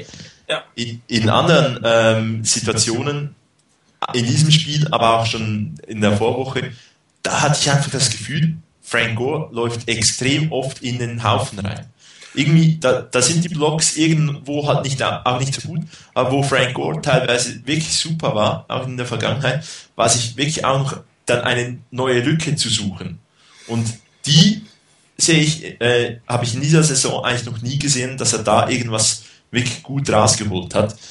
Ähm, und da, das finde ich eher, finde ich halt bei Frank Gore ein wenig enttäuschend, dass er sehr oft auf die, auf den Haufen der Blocker oder so äh, draufläuft und da nicht irgendwie dann noch den, die Geduld hat, einem halt einen halben, einen ganzen Schritt weiter links oder so, halt noch ein paar Yards zu holen und dann irgendwie wieder nur der, nach einem, zwei Yards getackelt wird.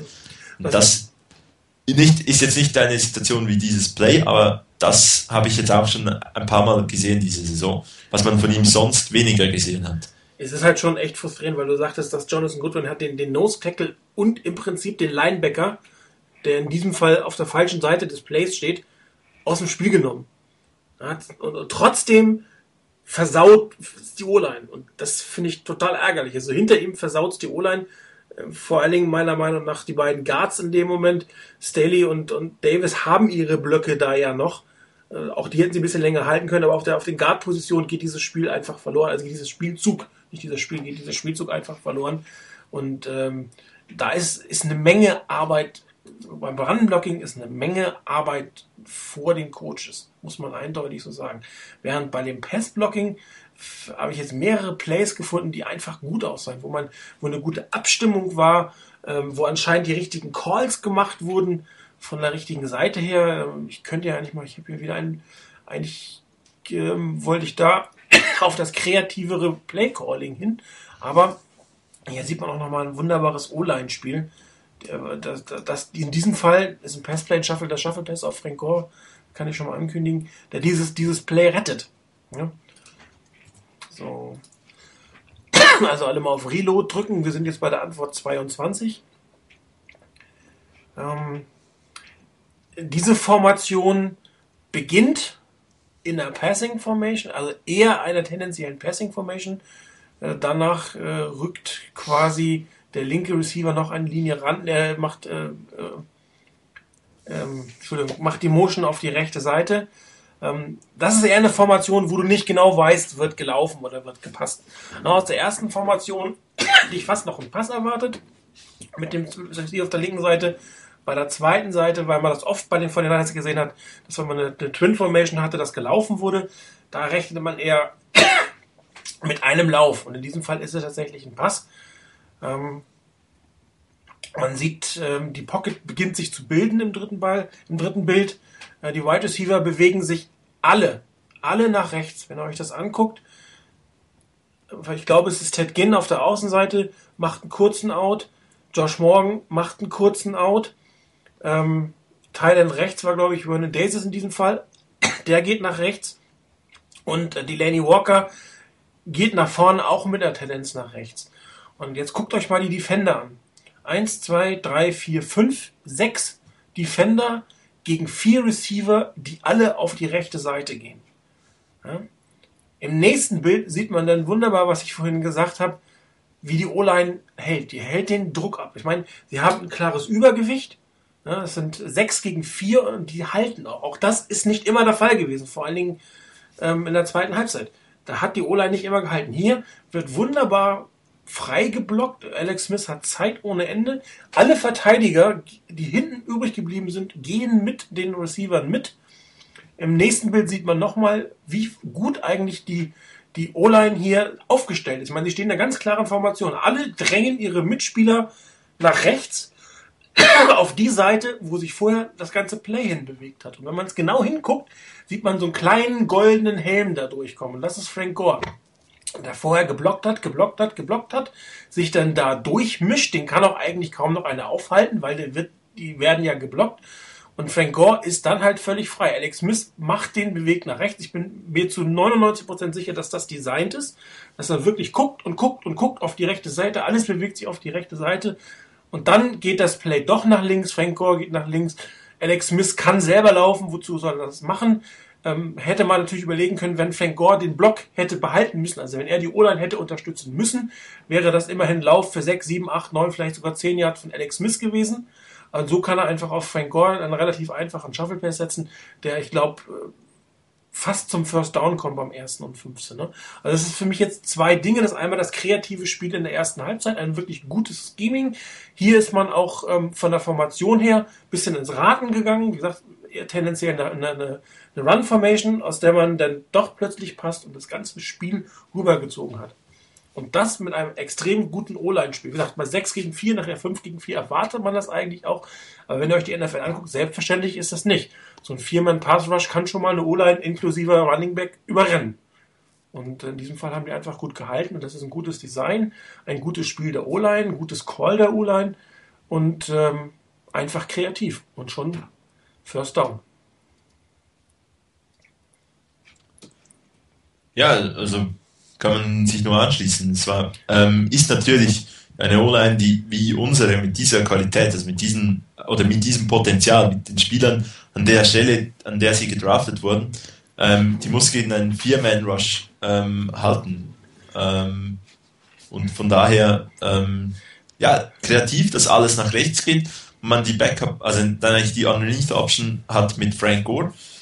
Ähm, eigentlich genau das, was wir sehen wollen. Und das einfach ein bisschen öfter, wenn es geht. Ja, aber äh, du hast recht, mit, wo sie gedraftet sind, soll man 5 gegen 4 halten, aber das gilt auch für das Laufspiel. Ne? Beim zweiten und 1 oder zweiten und 2 sollte man für 2 Yard blocken. Das sollte man einfach können. Natürlich, natürlich. Ja, also, das, das ist die Diskrepanz. Genau. Nee, also ich, da, da sind wir uns absolut einig. Das, das, das Laufspiel, das liegt nicht an Frank Gore. Das, also nicht nur an Nicht Frank, nur, genau, nicht nur. Sagen wir so. Wie, genau wie das im Passplay nicht nur an Braden Edwards liegen kann, das plötzlich nicht mehr so gut läuft. Oder dass es nicht nur an Alex Smith läuft, dass es äh, liegt, dass wir am Ende so oder so spielen. Das, das darf nicht sein, weil die, die 49ers haben eigentlich aktuell ein ziemlich breites Kader, finde ich. Also es ist eigentlich, das, das Potenzial ist sehr breit da und man muss sich eigentlich nicht auf eine Position unbedingt abstützen oder wenn, wenn du eigentlich Frank Gore aus dem Spiel nimmst, dann sieht es jetzt deutlich besser aus, eigentlich, dass man auch Leute als Anspielstation hat, die ähm, über die das Spiel laufen kann. Wenn, wenn du mal Vernon Davis aus dem Spiel nimmst, dann sind andere Leute da. Also von dem es müsste eigentlich viel kreativer äh, gehen können. Leider halt noch nicht über 60 Minuten gezeigt von, von der Offense. Ja, vielleicht kommen wir mal zum heiß diskutiertesten Play des Spiels. Ähm, ist relativ emotional auf dem Board über dieses Play äh, gesprochen worden. War es richtig, war es falsch? Was hätte man anders machen können? Meine persönliche Meinung vorneweg ist, Punkte vom Board zu nehmen, ist niemals falsch. man kann anders entscheiden. Es hätte vielleicht, äh, das wäre das Risiko wert gewesen, etwas anders zu tun. Aber falsch sein, Punkte nicht zu nehmen, geht meiner Meinung nach nicht. Dass man anders, anders als Head Coach anders entscheidet oder dass man die Diskussion, die, die, die, dieses Play in Frage stellt, gar keine Frage. Wäre ja so ein bisschen langweilig, wenn man sich gerade an so einem heißen Play nicht äh, die Köpfe einhauen oder eindiskutieren, einhauen, eindiskutieren könnte. Aber ähm, das als falsch zu bezeichnen, das fällt mir persönlich sehr, sehr schwer, ähm, weil es geht in diesem Spiel um Punkte und man hatte Punkte. Und ähm, wir haben ja nun oft genug erlebt, dass man am Ende doch ohne Punkte dasteht und äh, wenn man dann in, in, in, Betracht zieht, dass wir über das Verwalten geredet haben, dass eigentlich meiner Meinung nach das, was danach passierte, dass das das Problem war und nicht ähm, statt sieben, fix sieben, potenziell 14 Punkte in Erfüllung zu gehen. Zumal die Cowboys ja relativ schnell gescored haben und selbst zwei Touchdowns Vorsprung hätten am Endeffekt zu einem Unentschieden führen können weil die 49ers haben einfach nichts mehr gebracht und auch wenn es auch in verloren. Also sehr viel hätte, wenn und aber. Das andere sind aber fix, fixe drei Punkte. Und äh, daher für mich die richtige Entscheidung. Ich hätte doch persönlich danach einen Onside-Kick gemacht. Das wäre mir persönlich das Risiko jetzt wert gewesen, weil man da auf der Defense-Seite noch relativ gut gestanden hat eigentlich. Ähm, das mag man jetzt anders sehen, ob man das machen muss oder nicht. Weiß nicht, wie ging es denn bei euch auch gerade während des Spiels, also wenn man es live gesehen hat, was da gerade vorgeht? Also ich hatte den, den allerersten Impuls, nimm die Strafe und geh nach vorne. Das war aber so der allererste Impuls, so, nach, so in der ersten halben Sekunde nach der, nach der Flagge. Und danach war eigentlich auch eher die Entscheidung da oder die, die Überlegung da, dass es richtig, die Punkte auf dem Board zu lassen. Wir haben zehn Punkte Vorsprung. Die Defense war bis zu dem Zeitpunkt vielleicht nicht immer sattelfest, aber sie hat die, den Gegner durchaus unter Kontrolle gehabt. Ich habe mal ganz bewusst, weil ich genau das mich, weil mich genau das interessiert hat, mir mal angeschaut, ähm, wie viel Yards Offense die, die Cowboys eigentlich hatten überhaupt. Und die Cowboys haben im gesamten Spiel inklusive der Overtime 472 Yards Offense gehabt. Das ist eine Menge Holz. Aber wenn man dann mal guckt, wie viel Yards Offense sie hatten bis zu diesem Zeitpunkt, bis zu dem Field Goal einschließlich, dann waren das 271. Das heißt, sie haben in der relativ kurzen Zeit danach über 200 Yards, 201 Yard Offense gemacht. Und davon einen ganzen Teil schon mal während der, während der regulären Spielzeit hätten die, wenn ich habe es mal geguckt, ich meine, trau keiner Statistik, die du nicht selber gefälscht hast oder wo du nicht selber was dir zurechtgerechnet hast. Ich weiß, dass man so nicht unbedingt rechnen kann, aber reine Spielerei einfach mal. Die Cowboys haben über 42,5 Prozent ihrer Yards in weniger als einem Viertel der Spielzeit gemacht. Mhm. Und das ist für mich eigentlich das Dramatischere, was passiert ist. Nicht die Entscheidung mit drei Punkten Ja oder Nein. Ich denke auch nicht, dass man es am Ausgang festmachen kann, das war die falsche Entscheidung. Ich muss die Entscheidung in dem Moment ja. treffen. Ja. Und in dem Moment haben, hat, hat Harbour die Entscheidung getroffen, wir nehmen die drei Punkte. Und wenn er so halbwegs nur im Hinterkopf hatte, was bis dahin gelaufen ist, und dass die, die Cowboys, wenn es mit einem normalen Schnitt weitergelaufen wäre, bis zum Ende des, des Spiels so ungefähr noch, noch 60, 65 Yards um den Dreh rum gemacht hätten. Wenn man nur den, den Schnitt gehalten hätte, den man bis dahin hatte in der Defense, dann muss es möglich sein, zehn Punkte auch über die Zeit zu bringen. Und genau. ich denke, in dem Moment war die Entscheidung, ich bleibe auch dabei für mich, es war eine Entscheidung, die absolut nachvollziehbar ist, diese zehn Punkte Vorsprung zu haben. Man hat zwei Scores man hat eine Defense, der man vertraut, man hat eine Offense, der man es vielleicht zumindest mal zutraut, eine Situation zu schaffen, wo man selber nochmal, dann, wenn man wieder in Ballbesitz kommt, und man kommt ja einmal in Ballbesitz nochmal, dass man dann mehr als nur ein Three and Out hat, sondern vielleicht ein First Down hat und damit eben auch die Zeit runterlaufen lassen kann. Auch wenn, wenn das natürlich kommt, ja, dann der, der Offense doch zu vertrauen oder mit dem zeigt man der Offense an, dass man kein Vertrauen in sie hat, da vorne was zu machen. ich halte das an der Stelle für, für schwierig, mit solchen Kategorien umzugehen. Von wegen, ich halte es für richtig, ich halte es für falsch an der Stelle. Oder ich traue irgendeiner Unit in meinem Team das nicht zu. Ich muss in dem Moment eine Entscheidung treffen. Und ganz klarer Fall auch bei, auch bei mir, ich würde nicht unbedingt drei sichere Punkte runternehmen. Etwas anderes wäre es gewesen nach dem Motto, ich liege zum Beispiel hinten, ich, hab, ich weiß, ich brauche noch mindestens einen Score, ich brauche vielleicht einen Touchdown und ich habe noch vier, fünf Minuten. Dann würde ich mir vielleicht wirklich überlegen, die drei Punkte runterzunehmen, in eine gute Position zu kommen und dann vielleicht auch auf den Touchdown zu gehen. Ähm, aber in der Situation, wo man wirklich den Gegner bis dahin einigermaßen leidlich unter Kontrolle hatte, gar nicht so stark den gemacht hat. Wenn die, wenn die Cowboys bis zu dem Zeitpunkt schon 400 Yards Offense gehabt hätten, hätte ich auch gesagt, um Gottes Willen, was macht ihr denn da? Die nehmen euch auseinander in der Zeit. Aber so in dem Moment, wie das Spiel sich entwickelt hatte, wie das gelaufen war bis dahin, denke ich, dass es berechtigt war, darauf zu vertrauen und darauf zu setzen, dass das Team dieses über die Runden bringt mit zwei Scores vor. Zumal das die, war für die, mich, wie gesagt, die richtige Entscheidung an dem Moment. Die Offense ja schon nicht mehr so gut gespielt hat. Ne? Da, da, war sie ja schon ein bisschen am Stottern, die Offense. Warum jetzt auch immer, ob das jetzt am Playcalling oder den Spielern lag, aber es sah nicht mehr ganz so schön aus wie in der ersten Halbzeit. Und ich weiß auch nicht, wo man da die Gewissheit hernimmt oder die, die es gibt schon Punkte. So, ähm, der Touchdown, den habe ich da im Moment gar nicht so unbedingt gesehen, ganz ehrlich. Und ähm, viel cool im Candlestick, das ist nun mal nicht given, auch wenn du 20 Jahre näher dran bist, dann kommt die Windböe, dann ist der Ball weg. Das kann man immer sehen. Oder, aber es kommt doch so ein blödes Play wie die blöde Interception. Wie gesagt, ich möchte Alex Smith jetzt nicht zu sehr kritisieren. Die Interception war scheiße und auch das hätte ein zweites Mal passieren können. Und dann, pff, weiß ich nicht, was, was man, was, was dann los gewesen wäre. Sowohl im Stadion als auch auf dem Board. Ähm, da wäre es bei mir umgedreht gewesen, wenn die Offense super gelaufen wäre. Und das wäre jetzt zum ersten Mal gewesen, dass die Offense es nicht geschafft hätte, das Third Down zu verwandeln. Da hätte ich gesagt, komm, das kriegen wir hin. Aber da war die Offense schon für mich am Decline. Die Defense hat eigentlich bis dahin ihre Position gehalten. Und ich finde diese Statistik darum extrem gut, die so gerade gebracht. Das, das, das, drückt das für mich sehr gut aus. Man muss eigentlich, die, die, die Offense war am, am Decline, die Defense hätte nur noch ihrem Schnitt halten müssen, weil man hätte das Spiel gewonnen klar, Statistik ist für so ein Spiel natürlich ein Stück weit zweitrangig. Äh, ähm, wie war das, äh, Chris, du, du bist das, ne? Mit dem Spruch von, von Belichick. Stats is for losers oder so ähnlich.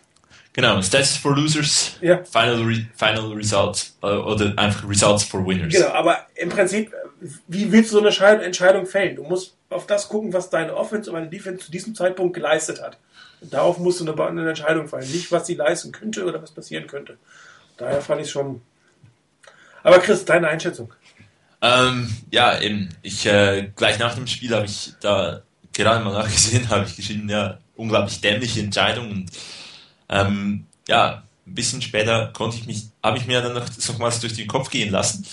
Ähm, die Situation bei diesem Play war eigentlich so: Man hat die Möglichkeiten, die man hatte, ähm, waren die drei Punkte ähm, zu nehmen den Kickoff zu kicken und äh, auf die Defense zu setzen. Man hätte das First Down nehmen können und Minimum zwei Minuten weniger Zeit auf der Uhr zu haben, weil ja, ohne Verletzung, also natürlich, wenn man einfach stur äh, dreimal durch die Mitte läuft, sind das pro Spielzug eigentlich circa 40 äh, Sekunden. Natürlich, wenn es irgendwo eine Verletzung gibt oder so, ist das natürlich alles schon wieder über den Haufen geworfen. Da, da, deshalb schon mal die erste Unbekannte. Ähm, dann hätte man die Möglichkeit gehabt, es hätte ja gut kommen können, man hätte das First Down genommen, ein Run-Play, Touchdown und es wären zwei Touchdowns gewesen statt zehn Punkte.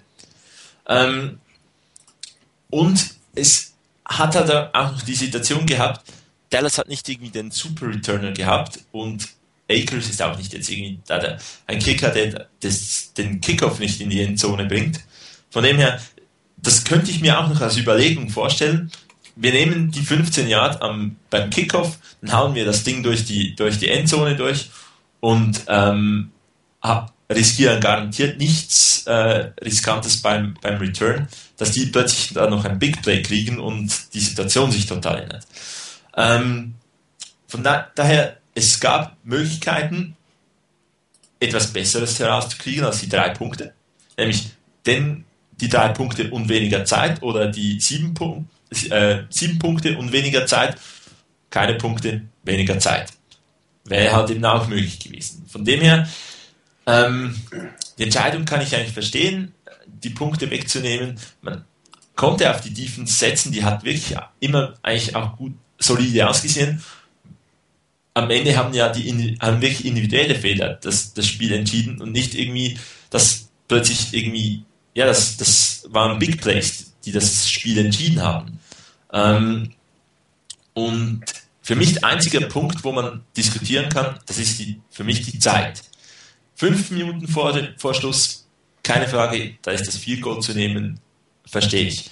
Es sind halt doch noch elf Minuten und bei einer Offense, okay, Romo war angeschlagen, ähm, kann man auch noch in die Berechnung einbauen, aber mit einem Jason Witten, mit einem Miles Austin und am Ende da auch noch mit ja, Holly oder so heißt der.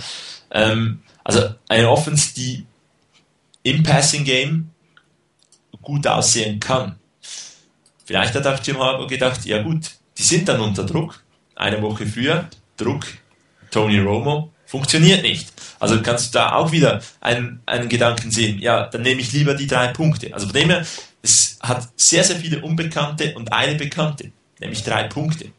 Und von daher kann ich verstehen, dass man das am Ende nimmt die individuellen Fehler, die ich angesprochen habe, das war das Offside, das war das, der ausrutschende äh, Cornerback beim ersten Touchdown und irgendwie äh, ein überaggressiver Dante Whitner beim, beim entscheidenden äh, Big Play in der Overtime plus eine Offense, die am Ende plötzlich nicht mehr wirklich produzieren konnte. Das liegt alles außerhalb von diesem einen Play. Und deshalb drei Punkte waren das einzig wirklich Bekannte an diesem, an diesem Play. Und deshalb die, schlussendlich muss ich sagen, eine verständliche Entscheidung, auch wenn ich persönlich ähm, vermutlich doch die, das Risiko eingegangen wäre, das First angenommen habe, hätte aber deshalb, und das ist ein Spruch, den ich, glaube ich, letztes Mal zu dir sagte, Martin, deshalb bin ich hier, spreche mit euch auf dem Radio und bin nicht Headcoach in der NFL. Also du hast die Plays gerade mal angesprochen, ich habe die tatsächlich dabei, ich habe also die drei entscheidenden Cowboys-Plays mit, mit, mit dabei. Das erste ist das Offside. Ähm, man könnte jetzt diskutieren, ob man das wirklich als Encroachment oder als, als Line der Neutral Zone pfeifen möchte. Ähm, äh, wenn man genau sieht, ähm, sitzt die Hand eigentlich auf der, auf dieser virtuellen blauen Linie. Ähm, muss man, glaube ich, und es pfeift auch nicht jeder Referee meiner Meinung nach. Andererseits muss man auch als Spieler vielleicht ein bisschen zurückgehen. Das sind drei Zentimeter, da verliert man nicht so viel im Sprint. Das ist schwierig und dann kommt genau der Touchdown, den du gerade gesagt hast. Der erste, äh, das Ausrutschen ähm, des Cornerbacks in dem Moment. Äh, an sich sieht man im Play, äh, die Defense steht relativ ähm, dicht dran, versucht zu bumpen, ist halt Dritter und Vier tendenziell etwas, wo man mal den Gegenspieler schön einen mitgibt, bisschen aus dem Tritt bringt, damit er die kurzen Crossing-Routen oder Hooks nicht so richtig sauber äh, laufen kann und äh, der, der Quarterback eigentlich gezwungen wird, dann eher eine, eine lange Route für einen kurzen, eigentlich nur kurz notwendigen Pass zu werfen. Ähm, nächsten Spiel äh, sieht man auch, ähm, es gibt wieder, wieder nee, es gibt einen Fünf-Mann-Pass-Rush. Auf der Outside kommt ein bisschen Druck. Hatte ich ja schon durchaus im Spiel kritisiert, dass man mit vier Mann ein bisschen wenig äh, Pass-Rush kreiert hatte. Hier war dann der fünfte mit dabei. Hat leider auch nicht allzu viel genützt. Man sieht aber auch im nächsten Play, ähm, dass die kurzen Routen zu waren. Ne? Also Witten ist gut gedeckt, läuft quasi in den zweiten Mann hinein. Auf der Außenseite, der Polly, der wieder heißt, ist relativ gut gedeckt. Auf der linken Seite es war eine Zonenverteidigung, da läuft der Wide Receiver rein und in der Mitte passiert einfach das Unglück. Man sieht das im nächsten Bild relativ gut. Das stolpert, ich weiß gar nicht, wer das war, was Jermaine Brock, ich bin mir gar nicht sicher, wer es war. 26, ich weiß nicht, wer es ist. die. Keine Ahnung. Und ist dann halt, ne, durch dieses Stolpern ist halt keiner weg. Weil die Defense so aufgebaut ist, wie sie ist. Man sieht wunderbar Jason Witten in der Double Coverage hinter der First Down Linie, das was man eigentlich haben möchte, wenn es gegen den Top Tight End des Gegners oder Top Receiver des Gegners geht. Das ist so die klassische Route, kurz mal fünf Yards geworfen auf meinen großen Tight End, First Down und gut, die macht man wunderbar zu. Aber natürlich fehlt hinten die Absicherung. Und wenn dann einer rutscht, in diesem Fall wer immer das dort ist, Jermaine Brock war es, ja. Ja, habe ich gut geschätzt. Also, äh, dann bist du natürlich auch durch. Das ist definitiv keine Chance. Ähm, Dante Wittner hier vorne hat den linken Wide Receiver, der rechte Wide Receiver ist auch engaged, da kann auch nichts passieren. Wenn der nicht rutscht, dann wird das maximal ein First Down. Ne, dann hat er ihn. Er rutschen aus. Das ist extrem ärgerlich, aber das sind so Kleinigkeiten, wo, wo du nichts weißt. Ne? Wir, wir hatten immer auf dem Board die Kritik, ja, es hätte ein Fumble geben können, es hätte dieses geben können, es hätte jenes geben können, aber hier sind zwei Hättes, ne? Wahrheit geworden. Es hätte der Offside geben können beim dritten Lang. Es gab ihn beim dritten, beim dritten und Lang. Das Play war abgewehrt. Ja, das wären, wären, wären Punt-Situationen für die Cowboys gewesen. Und hier hätte man eigentlich die Defense gut im Griff. Man hatte Jason Witten gut im Griff. Aber ein kleiner Fehler, nicht mal ein, ein Fehler in dem Sinne, dass, dass er was falsch gemacht hat, sondern er rutscht einfach weg. Das war, kann passieren. Das bringt den Touchdown, obwohl du im Prinzip alles richtig gemacht hast. Und schon ist der Gegner dran und wieder stark gemacht. Und genau das kann natürlich auch in der Offense in dem Moment passieren. Und darum die drei Punkte sind dann schon ähm, viel wert, weil da das nicht mehr passieren kann. Was danach kommt, zweite Regel. Aber ähm, das wegen sowas verliert man das Spiel meiner Meinung nach und nicht wegen einer Entscheidung Punkte zu nehmen.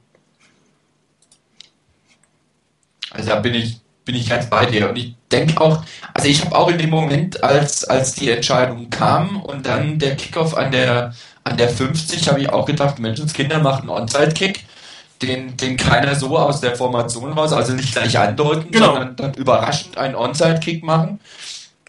Was verliert man letztendlich? Äh, wenn der einigermaßen vernünftig vorwärts geht, hat man die Chance, den zu erobern.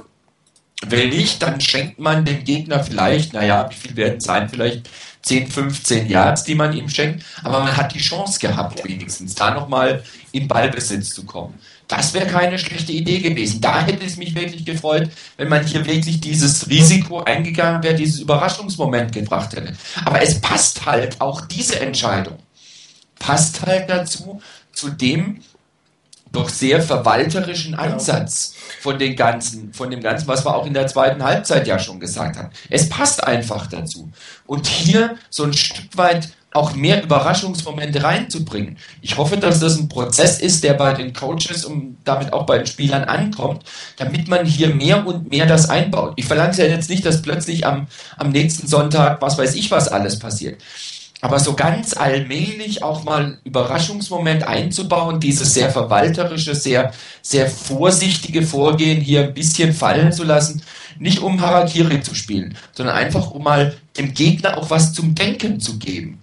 Einfach mal ein Play, das man so nicht erwartet, wie vorhin auch schon angedeutet nach dem Motto, laufen aus einer Passformation, passen aus einer Laufformation und dieses einfach mal umzusetzen und da wäre, das wäre eine schöne Sache. Und da wäre eben so ein überraschender Onside-Kick an der Stelle gar nicht so verkehrt gewesen, damit anzufangen. Zumal, ich bringe jetzt wieder eine Statistik, Sie normalerweise hätten statistisch, was war das, 67 Yards noch rausspringen müssen, wenn wir gleich geblieben wären. Also, was waren es? Moment, ich sag's dir genau, 62,2 Yards. Ja, jetzt überleg mal, du machst den Onside-Kick, ähm, der wird an der 40, dann von der 50 musst du an die 40, da kriegt ihn auch jemand, das sind 60 Yards, und wenn du dann die 60 Yards machst, machst du entweder einen Touchdown und dann nichts mehr, oder du spielst vielleicht zwei Field Goals, nur von den Yardage her, was du überhaupt machen kannst. Ja. Und dann ist das Spiel gewonnen. Also wenn du wirklich diesen statistischen Ansatz hast, hätte das bei der Entscheidung locker gereicht, weil mit diesen 62,5 Yard wären eigentlich, eigentlich, muss ich auch wieder sagen, keine zwei Scores mehr möglich gewesen oder keine zwei großen Scores mehr möglich gewesen. Es sei denn, du hast einen Turnover in der eigenen Red Zone. Aber das ist ja auch wiederum nicht vorgekommen. Und dann hätte das eigentlich, und da hätte wieder diese, dieser Onside-Kick sehr gut zugepasst, zu dieser Statistik. Genau. Absolut, also wäre auch die Idee, eine Idee gewesen, ähm, die ich durchaus plausibel gefunden ha habe, dass man da wirklich auch ein, ein überraschendes Element bringt. Haben schon mehrere Headcoaches, oder äh, ist, ist ein Element, das ähm, mehrere Headcoaches schon immer wieder mal einsetzen. So gewinnt man einen Super Bowl übrigens, gell?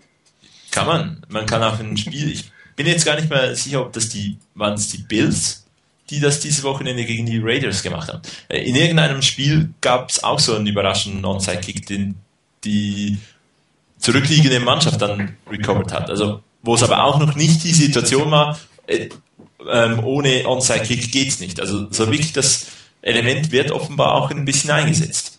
Ja, die Saints haben dadurch den Super Bowl gewonnen. Genau. Nee, also von dem her, wir sind uns, glaube ich, einig. An, an diesem einen Play liegt es nicht.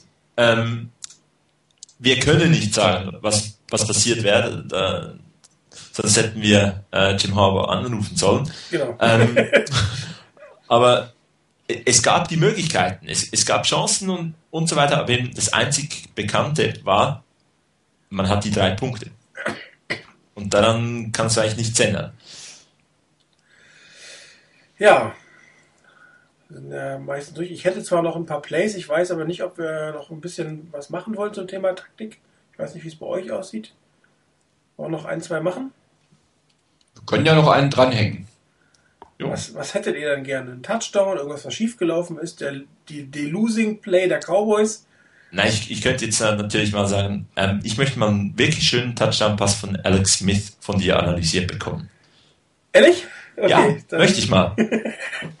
Gut, dann suche ich mir jetzt äh, ein, wobei ich ja fast gerne das nicht zum Touchdown genommen hätte, wo Smith ausrollt, aber das ist ja eigentlich eher ein Zufall, also ein Zufallsplay, als dass das ein Design-Display ist. Nee, wir nehmen den Touchdown von Delaney Walker. Ist genehmigt. Darfst du. Ist ja ein Touchdown. Äh, Genau. der, der mir persönlich wegen des Plays, kommt gleich warum, wegen des Plays unglaublich gut gefällt.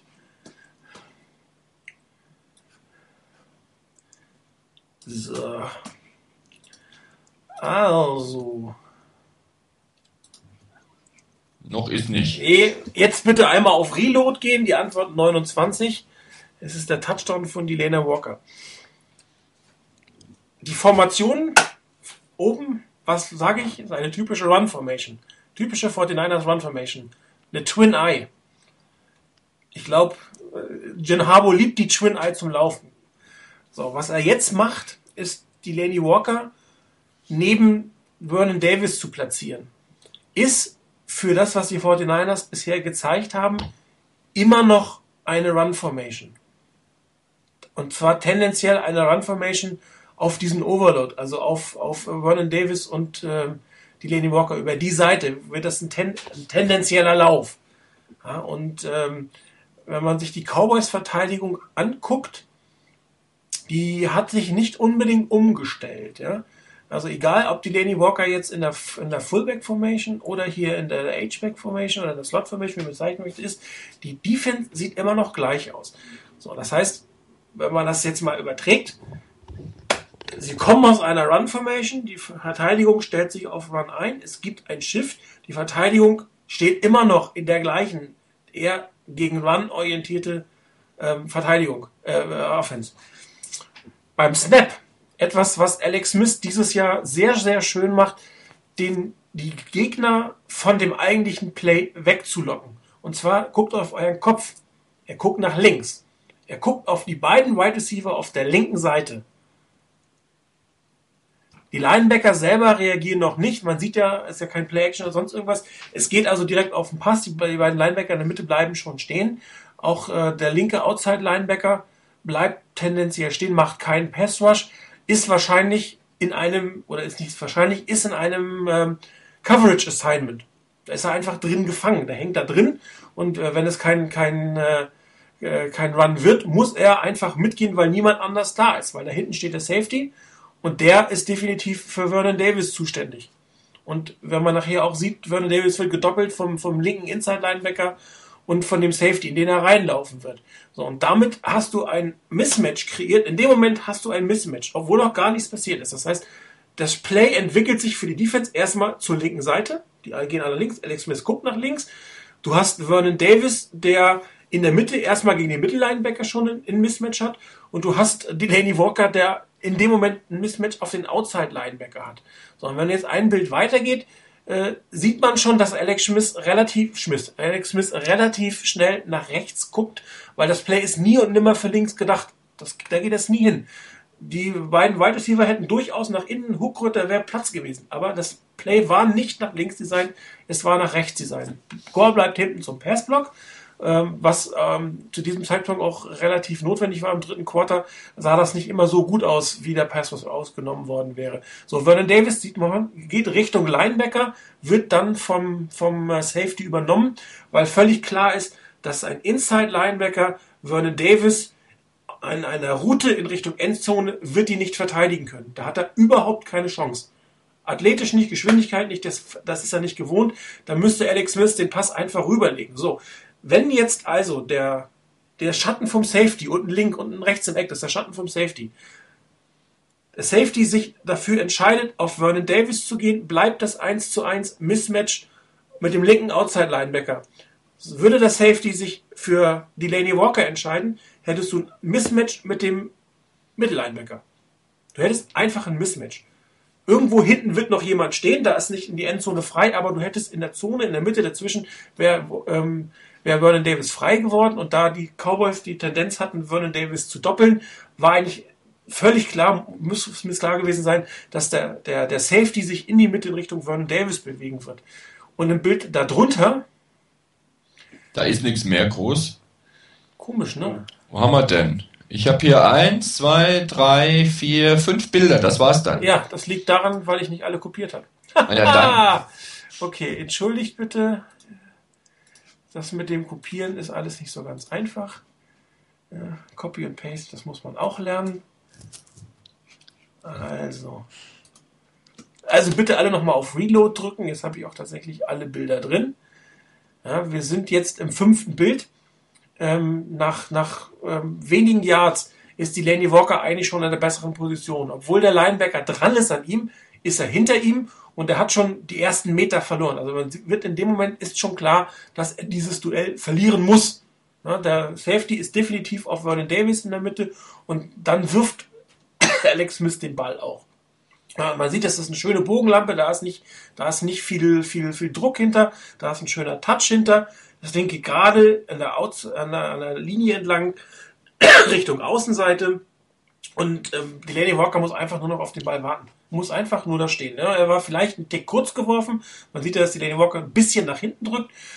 Ähm, am rechten oberen Bildrand siehst du jetzt auch, wie der Safety, der 20er, Vernon Davis, auf der tiefen Route hat.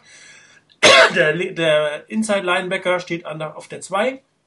Der hat ihn quasi übergeben und der Outside Linebacker, das ist null, also null Chance, diesen Ball in irgendeiner Form zu verteidigen. Und das ist einfach gutes Play Call, das ist ein gutes Play. Es hat ein Mismatch kreiert, es hat ein Mismatch ausgenutzt und ähm, es ist auch gut gespielt. Von jedem, der da auf diesem Platz steht, ist das gut gespielt. Alex Smith verkauft den Pass nach links, die O-Line hält. Ähm, man muss ja, äh, doch nachher blockt er ein bisschen mit. Ähm, Vernon Davis läuft seinen Pass, hätte auch durchaus, gesagt, wenn der Safety sich anders entscheidet, wäre das ein Touchdown-Pass auf Davis gewesen. In diesem Fall war es ein Touchdown aus, aus Delana Walker. Und das, weil man aus einer, für mich, aus einer Laufformation überraschend, beim ersten und zehn ist das nur vom tendenziellen Lauf, gerade in der zweiten Halbzeit, wie die vor den Niners gespielt haben, haben die meisten mit dem Lauf gerechnet und er muss einfach nur noch durchlaufen. Und das ist einfach gut. Das ist einfach gut. Das ist aber auch gerade der Punkt, auch wenn, wenn die Niners das, das spielen, weil hier jetzt gerade dieser Überraschungsmoment drin war. Das ist aber das, wo mir, was mir im Moment noch zu wenig ist, denn es reicht im Moment noch aus, um in Führung zu gehen. Es reicht noch aus, um eine Führung ein bisschen zu halten. Aber es wird schwierig, wenn du wirklich mal draufsatteln musst, weil du genau weißt, dass der Gegner noch punkten kann. Und zwar gut punkten kann. Mhm. Und da reicht das eben noch nicht aus. Und da kannst du nicht irgendwann mal, was weiß ich, ähm, das Play war gegen Ende vom dritten Viertel. Du kannst nicht in alle Zeiten hauptsächlich bis ins Ende des dritten Viertels hinein immer nur aus einer Laufformation laufen. Da muss vorher was kommen. Ich denke, dass das auch ein Punkt ist in der Entwicklung der Niners, die wir hoffentlich sehen dass hier auch in den, in den nächsten Wochen mehr und mehr auch schon mal im ersten Quarter das passiert. Und wirklich auch sehr früh einfach, damit das sehr früh kommt und der Gegner sich gar nicht darauf einstellen kann. Gleich im ersten Moment schon, hoppla, ich kann mich nicht mehr darauf verlassen, dass die Niners zu 90 Prozent aus einer Laufformation laufen und zu 90 Prozent aus einer Passformation passen, sondern ich bekomme gleich am Anfang was zu denken. Und ich denke, da muss, muss das schon ein Stückchen hingehen im Playcall. Das, da gebe ich dir recht, dieses Play war einwandfrei ausgeführt. Das hat einfach von vorne bis hinten richtig gut gepasst. Und gerade mit dem Thema Mismatch kreieren. Und da bin ich bei einem Punkt, den ich ziemlich am Anfang der Sendung schon angesprochen habe. Vernon Davis auf eine Passroute schicken. In dem Moment, in dem Davis da auftaucht, wo er jetzt gerade ist, auf dem letzten Bild ist er ungefähr auf Höhe der 8-Yard-Linie. Da ist er für den Gegner eine Bedrohung und du hast normalerweise eine Double Coverage gegen ihn. Wenn du eins gegen eins hast gegen den Safety, spiel ihm bitte den Ball zu. Wenn du eine Double Coverage hast, dann muss ein anderer irgendwo mal frei sein, wenn du das vernünftig spielst. Und das war das, was ich am Anfang gemeint habe.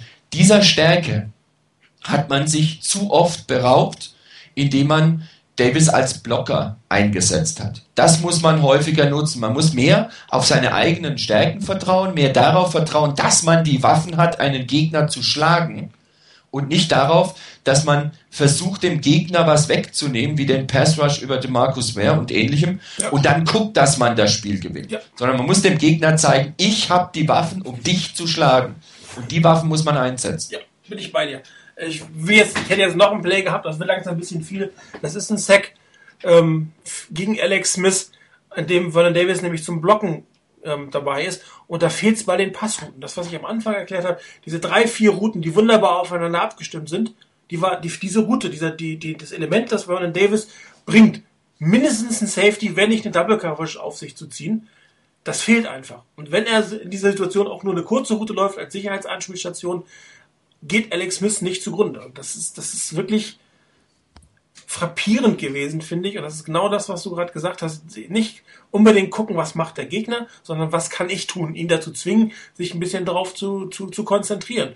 Ähm, wenn das dann auch nicht funktioniert, kann man die immer noch umswitchen. Aber solange das gut geht, sollte man das auch weitermachen. Und mit dem Druck ist Alex Smith eigentlich relativ gut zurechtgekommen, weil auch die Plays einfach da waren, um mit dem Druck spielen zu können. Das muss man ja auch sagen.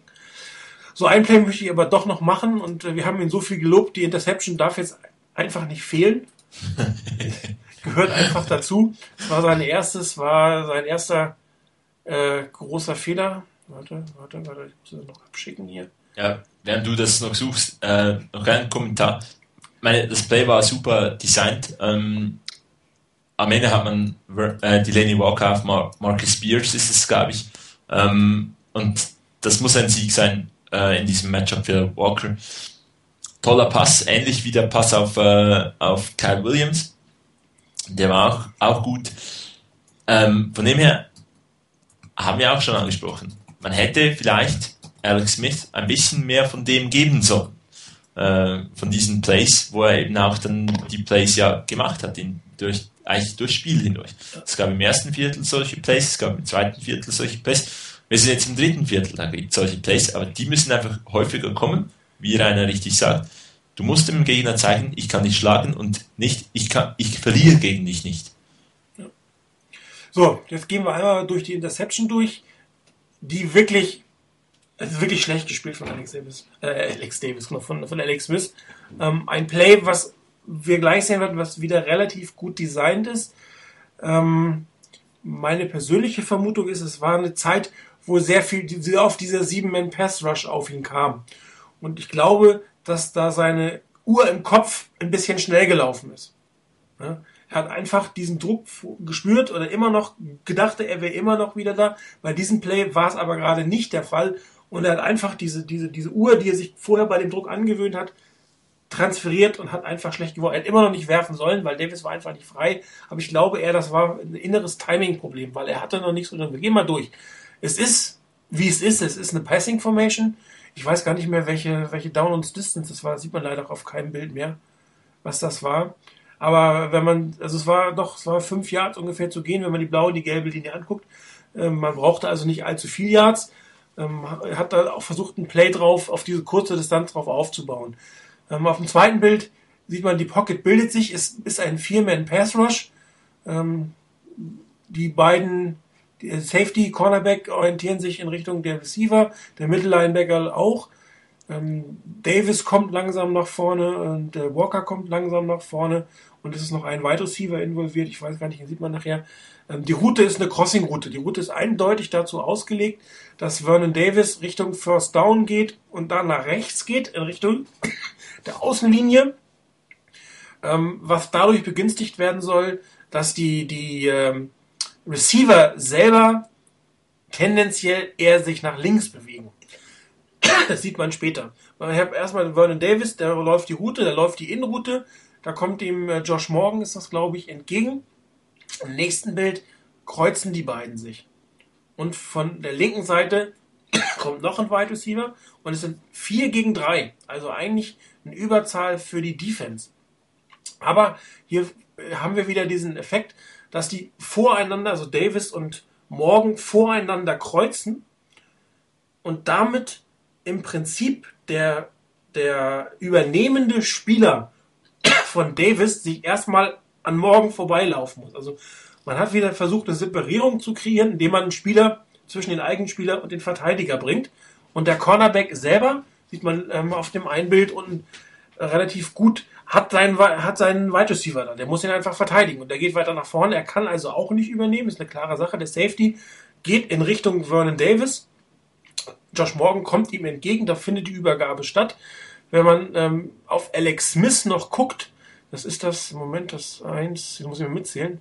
Das eins, zwei, drei, vier, fünfte, sechste, fünfte Bild. Da fängt, da fängt Davis an, schon die Wurfbewegung zu machen. Und da sieht man, dass der Druck auf ihn noch nicht allzu groß ist. Darum meine Vermutung, dass er einfach diese Uhr im Kopf etwas hat schneller laufen lassen aufgrund des Druckes, weil das Play hat sich da noch nicht entwickelt. Vernon Davis macht zwar schon seinen Cut nach außen und die Receiver kommen schon ins Bild, aber dieser Effekt der Separierung zwischen Verteidiger und Vernon Davis hat noch nicht stattgefunden. Und darum dauert das Play noch eine Sekunde, anderthalb Sekunden länger, bis es sich entwickelt. Aber Alex Smith wirft den Ball eigentlich, weil er denkt, er muss ihn loswerden. Er ist, er ist viel zu früh. Für die Route ist er viel zu früh. Er kann nicht ankommen. Selbst wenn dort der, der Safety, die Deception macht, nicht stehen würde und der Pass ankommt, wäre er noch zu früh. Also er wäre nicht des Design entsprechend gewesen. Ob Alex Smith den Safety jetzt nicht gesehen hat, mag ich natürlich nicht vermuten, aber es war egal unter welcher Situation es war, dieser Pass war eindeutig zu früh, weil dem Bild drunter, wo die Interception eigentlich stattfindet, da sieht man nämlich genau, wie das Play sich entwickelt hat. Du hast den, den, die beiden Wide Receiver nach links, du hast den Safety, der sich mit Vernon Davis bewegen will, der sollte eigentlich an dem zweiten Safety vorbei sein und ist dann nicht mehr zu verteidigen, wenn der Ball richtig kommt. Also es war einfach ein wirklich tolles Play, was genau die notwendigen Yards bekommen hat, ist gut designt. Die, die, die Receiver und Vernon Davis haben eigentlich genau das mit dem Defense Back gemacht, was sie machen sollten. Nur Alice Smith hat einfach viel zu früh geworfen. Vermutung ist, entweder übersieht er den Safety, was ich eigentlich nicht glaube, weil er gut gucken kann. Er ist es für mich, dass er eine falsche Uhr im Kopf hat. War sehr schade, wäre ein schönes First Down gewesen. Und das Play, so wie es designt wäre, wieder, wäre es eigentlich was wert gewesen, dass, dass, dass, man, dass, man, ähm, dass man hier ein First Down draus macht. Und dieses Scheming, das, das ist einfach, wenn du das siehst, ist einfach toll. Da macht sich ein Coach echt Gedanken, da sitzen die am Reißbrett und entwickeln dieses Play und gucken nicht, das ist eigentlich das, was wir die ganze Zeit gefordert haben, das ist mein bester Mann, wie bringe ich den ins, ins Spiel? Und das wäre ein Play, wie man es gemacht hätte, wenn der Ball eine Sekunde später geworfen wäre. Ist aber, muss man sagen, eigentlich jetzt kein technischer Fehler. Es ist ein Timing-Fehler. Vielleicht ein bisschen von, der, von dem, dass er gedacht hat, ja, ich habe vermutlich wieder Druck. Sondern eigentlich schlussendlich ist es ein falscher Read. Das hat jetzt eben nicht, wie schon sehr, sehr oft äh, bei Alex mit, mit segelnden Bällen zu tun. Es hat wenig zu tun jetzt mit äh, dem, dass er ähm, die Fußarbeit nicht richtig macht, sondern es war einfach ein falscher Read. Und das haben, die Kommentatoren haben das eigentlich relativ gut gesagt. Ich glaube, ähm, haben gesagt, dass wenn in so einer Situation gehst du eigentlich als Coach einfach hin und mit, mal mit den ausgedruckten Bildern, wie wir sie jetzt hier haben, und fragst den Quarterback einfach mal, hey, was hast du gesehen? Also, was hast du jetzt effektiv gesehen? Und vielleicht sagt er dann, ähm, Vernon Davis war für mich frei, ich habe den übersehen oder was auch immer. Und dann sagst du, na gut, machen wir das nächste Mal besser. Genau. Das Schade an der Situation halt, in der das war, man hat effektiv die ähm, Cowboys gestoppt gehabt, nachdem Kitten eigentlich einen guten Drive gehabt hat. Das war die Interception zuerst von, von Whitner und danach gibt's, hat einfach dummerweise nicht einen langen Drive, der, der dann die, die Defense der Cowboys zermürbt, sondern sch relativ schnell, man sieht es an der eigenen 30-Yard-Linie, die Interception. Das war, hat ein relativ äh, dummer zu, zu, äh, Umstand, wo die Interception passiert. Ähm, jede Interception ist dumm, aber es gibt dümmere und noch dümmere. Ähm, von dem her, aber das Positivste an dem ist, es ist eigentlich kein technischer Fehler, meiner Meinung nach. Das ist ein falscher Read und ja. das passiert. Und ist eigentlich etwas, das, woran man auch arbeiten kann. Aber es ist, ähm, und es ist einfach an, an dem, denke ich, zu arbeiten, als an der falschen Technik. Definitiv. Und das Thema falsche Technik hat man bei Alex Smith bei diesem Spiel zumindest kaum gesehen. Das muss man eindeutig mal sagen. Gut, ich würde sagen, so viel zum Spiel. Genau. Darf ich ganz kurz was sagen? Na klar. Ähm, und zwar kleiner Einblick in die History, weil es gehört, passt ein bisschen zu diesem Spiel. Nach diesem Spiel, ja, man hat dumm verloren gegen die Cowboys in der zweiten Woche. Man hätte halt auch gerne gewonnen. Und man hätte, hätte halt auch gerne, dass Jim Harbour der neue Bill Walsh wird. Habe ich irgendwo in einem, einem Thread kam das mal vor. Das glaube ich in dem äh, gewesen mit dem Field Goal. Ähm, nun, 1979, da kam ein gewisser Bill Walsh ja äh, bekanntlich in die NFL als Head Coach der 49ers.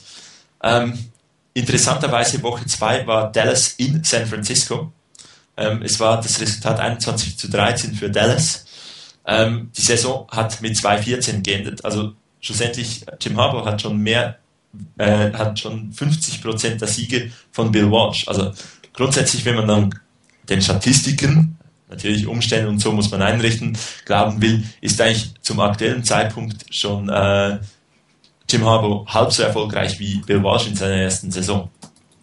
und übrigens, Bill Walsh musste bis Woche 8 warten, bis er das erste Mal gewonnen hat. Das war damals gegen die Atlanta Falcons. Okay. Spielen wir gegen die dieses Jahr? Glaube nicht. Die haben wir nicht, nee. Nee, die haben wir nicht. Jo. Also einfach so das kleine, kleiner Einblick in die, in die Vergangenheit. Die Historie. Ja, wir wollen hoffen, wie viele Siege hatte Bill Walsh am Ende seiner ersten Saison? Leider nur zwei. Ja, wollen wir mal gucken. Das würde fast Andrew Luck bringen, ne? Vielleicht. Okay, das sind noch ein paar andere Kandidaten da. jo. Also okay. ja, man hatte, wenn ja? ich das richtig sehe, hatte man danach Pick 13 und Pick 20. Das muss, muss aber dann fast mit einem Trade, Trade äh, gegangen sein, man dann nach unten gegangen ist. Okay, dann gucken wir mal auf nächste Woche, die hoffentlich deutlich besser ähm, sein wird. Es ist für uns alle freundlich ein frühes Spiel. Also mal nicht bis halb zwei sitzen, sondern man kann ganz gemütlich um 7 Uhr den Fernseher anmachen und sich die 49ers gegen die Bengals anschauen. Ähm, Chris, deine Einschätzung zum Spiel gegen die Bengals. Und natürlich ein Tipp. Natürlich, gibt es natürlich am Ende. Ähm, die Bengals, interessantes Team. Ähm, von daher, sie haben gegen in einem Spiel, das ich qualitativ von beiden Teams nicht so wahnsinnig gut finde äh, oder empfunden habe, und im Red Zone Channel ein bisschen gesehen habe, das ging doch noch recht ab. Das war das Spiel in der, in der ersten Woche gegen, Cincinnati, äh, gegen Cleveland. Ähm, da haben sie dann am Ende noch gewonnen und haben eigentlich auch gar nicht so schlecht ausgesehen. Andy Dalton sieht auch nicht wirklich schlecht aus, nur Sie verlieren dann das Spiel gegen eigentlich sehr schwache ähm, Denver Broncos. Und äh, von, da, von daher erwarte ich jetzt eigentlich ein Spiel, wo wenn die 49ers, wir sind mal wieder beim, äh, beim Thema, an diesen kleinen Dingen arbeiten können. Also wenn die Adjustments da sind, wenn die in, individuelle Execution besser ist, also wenn da die Runblocks halt einfach ein bisschen besser sind, wenn wir diese weit, weiterhin diese Kreativität haben, wenn die, die Pässe von Alex Smith so in, in der Qualität sicher gleichbleibend sind wie die meisten Pässe jetzt aus dem, aus dem Cowboy-Spiel. Wenn man so ein bisschen diese stetige Entwicklung sieht, die, die ich mir eigentlich in dieser Saison von Spiel zu Spiel erhoffe, dann sollten wir diese äh, Bengals im Griff haben ähm, und ja, auch gewinnen können. Ähm, natürlich, wir dürfen keine Fehler machen, denn äh, so wie es also Andy Dalton macht wenig Fehler, ähm, und da, da ist es für, die, für uns auch sehr wichtig, dass wir eben auch keine Fehler machen. Von dem her, am Ende aber dennoch, ich bin optimistisch, 13 Punkte Sieg für die 49ers. Äh, optimistisch, Rainer. Also ganz so optimistisch bin ich nicht. Ich sag's gleich, ähm, plus 7 für die Niners. Ich traue es ihnen auf jeden Fall zu, das Spiel zu gewinnen. Ich denke aber, dass es nicht ganz so einfach wird. Ähm, ich habe ein bisschen gesehen von den Spielen der Bengals, habe es jetzt leider nicht mehr geschafft, das letzte Spiel ein bisschen genauer mir anzuschauen. Ähm, aber was ich gesehen habe, ist das, dass Andy Dalton bis jetzt wirklich gut aussieht. Nicht in jeder Situation, klar, ähm, aber für das, dass er ein Rookie ist, er hat nach zwei Spielen eine Completion Percentage von 66,1 Prozent. Er hat drei Touchdowns erzielt, er hat keine einzige Interception geworfen. Sein längster Pass war über 84 Yards und er hat ein Rating von 105,7. Und das ist nicht schlecht. Jetzt hat er natürlich mit seinem Team nicht gerade gegen ähm, die Top 5 der Liga gespielt bisher. Aber selbst das musst du erstmal hinkriegen, so vernünftig zu spielen. Und das sieht bis jetzt gar nicht so schlecht aus, was er da spielt. Dazu sagen muss man, ich finde es auch bis jetzt schon sehr überraschend, dass ähm, AJ Green als Rookie so gut bis jetzt in der Liga schon angekommen ist. Mit elf Receptions nach zwei Spielen für 165 Yards und er hat zwei von den drei Touchdowns gefangen. Ähm, das, ist eine, eine, das ist erstmal eine Hausnummer. Also ich denke, um den muss man sich wirklich kümmern. Dazu ist das Laufspiel mit Cedric Benson durchaus beachtenswert. Benson hat einen Schnitt von über 4 Yards, ich glaube 4,4 Yards pro Lauf. Also auch den muss man beachten. Da kann man jetzt auch nicht sagen, ja, der Benson ist so langsam alt, da braucht man nicht mehr drauf gucken. Man muss ihn beachten auf jeden Fall. Von daher denke ich, dass die Offense der, der Bengals durchaus was drauf hat. Und deshalb kommt es natürlich dann wieder jetzt bei uns auf der Defense natürlich an. Gerade wenn ein Receiver so, so stark spielen kann wie AJ Green, kommt es wirklich darauf an, dass man ihn unter Kontrolle hält. Ich traue es den Niners durchaus zu, dass sie es schaffen. Ähm, aber es wird nicht einfach werden. Ich bleibe bei dem Tipp mit plus sieben. weil ich denke, dass die, dass auch bei Harbour das Ganze so sein wird und darauf vertraue ich einfach bis zum Beweis des Gegenteils, dass Woche für Woche ein bisschen mehr reinkommt, ein paar Elemente mehr reinkommen, so dass wir dann im Lauf der Saison irgendwann mal das Team und die, die Spielweise des Teams sehen werden, so wie sich das Haber und sein Coaching-Staff vorstellt, auch für die Zukunft, dass zumindest in die Richtung geht. Und da hoffe ich eigentlich drauf, dass im nächsten Spiel jetzt bei den Bengals der Anfang gemacht wird und dass da ein paar Sachen jetzt einfach wirklich reinkommen die wir uns wünschen, zum Beispiel mehr oder häufiger und früher auch wirklich den Pass aus einer Laufformation und umgekehrt. Und in dem Zusammenhang hoffe ich gerade auch drauf, dass, dass man merkt, dass ähm, Frank Gore zwar ein sehr wichtiger Spieler ist für die Niners und dass er natürlich seine Stärken auch hat und auch im Passblocking sicherlich nicht zu verachten ist. Aber ich denke, wenn man die Stärke wirklich über die ganze Saison hinweg vernünftig nutzen möchte muss man ihm mehr Pausen geben, egal was es ist. Dann muss man halt mal einem, einem Anthony Dixon das Vertrauen schenken, dann muss man einen Kendall Hunter reinbringen, um auch mal diesen Change of Pace Back auch mal zu nutzen überhaupt. Und ich hoffe darauf, dass wir am Sonntag da ein Stück weit in die Richtung wirklich was zu, zu sehen bekommen. Und ich setze auch darauf, dass es sich in die richtige Richtung entwickelt. Ich hoffe, dass es wirklich die richtige Richtung ist und dass es weit genug geht. Und deshalb, wie gesagt, der Tipp plus sieben für die Niners. Tja, sehr optimistisch. Äh, die Herren Flore, äh, Florio und Rosenthal picken auf die Bengals, interessanterweise. Äh, was, glaube ich, ein gutes Zeichen ist, weil gerade Florio nicht der, der beste äh, ähm, Vorhersager der Welt ist, aber er liegt auch nicht immer daneben. Ähm, Cedric Benson wird für drei Spiele gesperrt, leider nicht ab dem Wochenende, sondern er hat noch die Zeit zu appealen und dann würde es erst ab übernächsten Wochenende dabei sein. Das heißt, er ist definitiv dabei. Ein großes Fragezeichen gibt es gerade um ähm, Jerome Simpson, äh, in dessen Wohnung zweieinhalb äh, amerikanische Pfund an Marihuana gefunden wurden und ich glaube, da waren sechs Pfund in seinem Garten. Er war auch heute nicht beim Training. Das ist nicht ganz klar, ähm, inwieweit er jetzt ähm, am Wochenende dabei sein wird, aber ich gehe davon aus, dass die Bengals schon einen Weg finden werden, ihn spielen zu lassen, aber da gibt es natürlich ein bisschen ähm, Distraction. Auf der anderen Seite sind die Bengals für mich ein Stück weit überraschendes Team mit, mit äh, sehr, einem sehr jungen Team, das besser spielt, als man es eigentlich erwarten kann. Aber diesem jungen Team fehlt natürlich ein Stück weit Erfahrung und ich hoffe, dass das, was wir heute besprochen haben, dass man dieses ähm, Scheming dass man äh, versucht, den Gegner wirklich reinzulegen, dass, dass das gegen die Bengals funktionieren wird, äh, dass man äh, relativ fehlerfrei spielen wird. So viele Fehler gab es gegen die Cowboys nicht. Sie haben zwar wehgetan, aber es war jetzt nicht ein Spiel, was voll mit Fehlern war von den Spielern aus.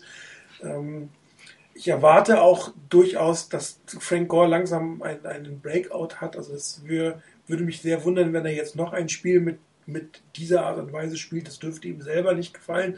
Allerdings erwarte ich auch, dass die 49ers ihn nicht stumpf immer aufs Feld stecken, sondern schon mit den beiden anderen äh, Running Backs ein bisschen variieren, um da auch Unsicherheit in den Gegner hineinzubringen.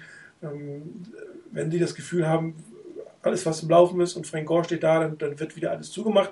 Wenn man dann irgendwie ein bisschen Unsicherheiten kriegen kann oder ähm, nicht ganz so vorhersagbar spielt, dann sollte das auch eigentlich funktionieren. Ich bin nicht ganz so optimistisch wie ihr. Ich glaube, es wird ein knapper Sieg, ein Field Goal, drei Punkte vor, wenn überhaupt. Ähm, ich habe sogar ein bisschen Angst, dass wir über eine zweite Niederlage reden müssen.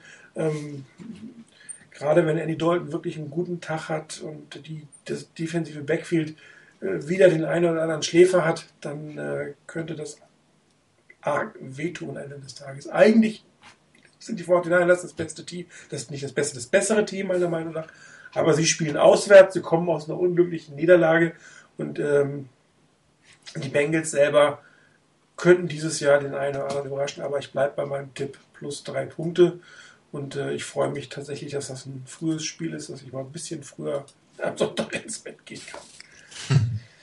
Gut, dann gehen wir noch einmal durch die NFC.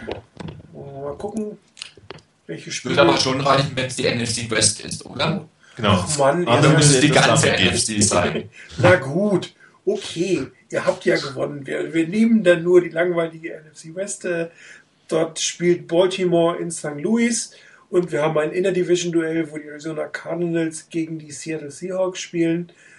Ähm, schwierig zu tippen für mich, finde ich persönlich. Also ähm, die Rams müssen was beweisen und die Ravens müssen auch was beweisen. Die Ravens hatten einen guten ersten Spieltag und einen katastrophalen zweiten Spieltag. Ich glaube aber, dass die wahren Ravens am ersten Spieltag zu sehen waren und dass die Rams noch nicht ganz da sind, wo sie sich eigentlich selber sehen, wo, wo sie hinwollen. Und äh, Baltimore muss eigentlich was beweisen. Sie haben die Chance, ihre Division zu gewinnen, die Steelers hinter sich zu lassen. Und äh, dann muss man ein Spiel gegen ein potenziell schwächeres Team selbst in deren eigenen Stadion gewinnen. Und hier glaube ich, dass die Baltimore Ravens mit einem 10-Punkte-Sieg nach Hause gehen werden. Arizona gegen Seattle ist ein gutes Spiel, um die tatsächliche, den tatsächlichen Standort auch der, der Seattle Seahawks mal zu sehen. War bis jetzt relativ grausam, was sie abgeleistet haben. Ähm, jetzt spielen sie aber zu Hause für ihrem eigenen Publikum. Und das ist gerade in Seattle etwas ganz Besonderes. Äh, das hat viel Wert. Der, der zwölfte Mann ist seinen Namen tatsächlich wert in diesem Stadion. Und ähm, es wird interessant zu sehen sein, ob die Seahawks wirklich so schlecht sind, wie sie sich bis jetzt gezeigt haben, oder ob sie sich einfach unter Wert haben schlagen lassen und äh, doch ein etwas stärkeres Team. Auf der anderen Seite, äh, die Cardinals sind etwas stärker, als ich sie eigentlich gedacht habe. Auch Kevin Kolb spielt etwas stärker, als ich eigentlich gerechnet habe, dass er es tun würde. Ähm, Larry Fitzgerald hat jetzt noch nicht ganz so die Saison, aber am zweiten Spieltag sollte man noch nicht zu sehr kritisieren.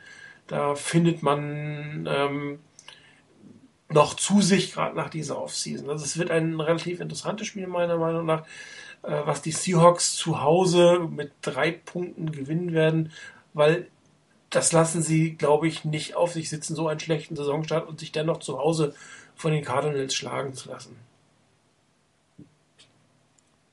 Who's next?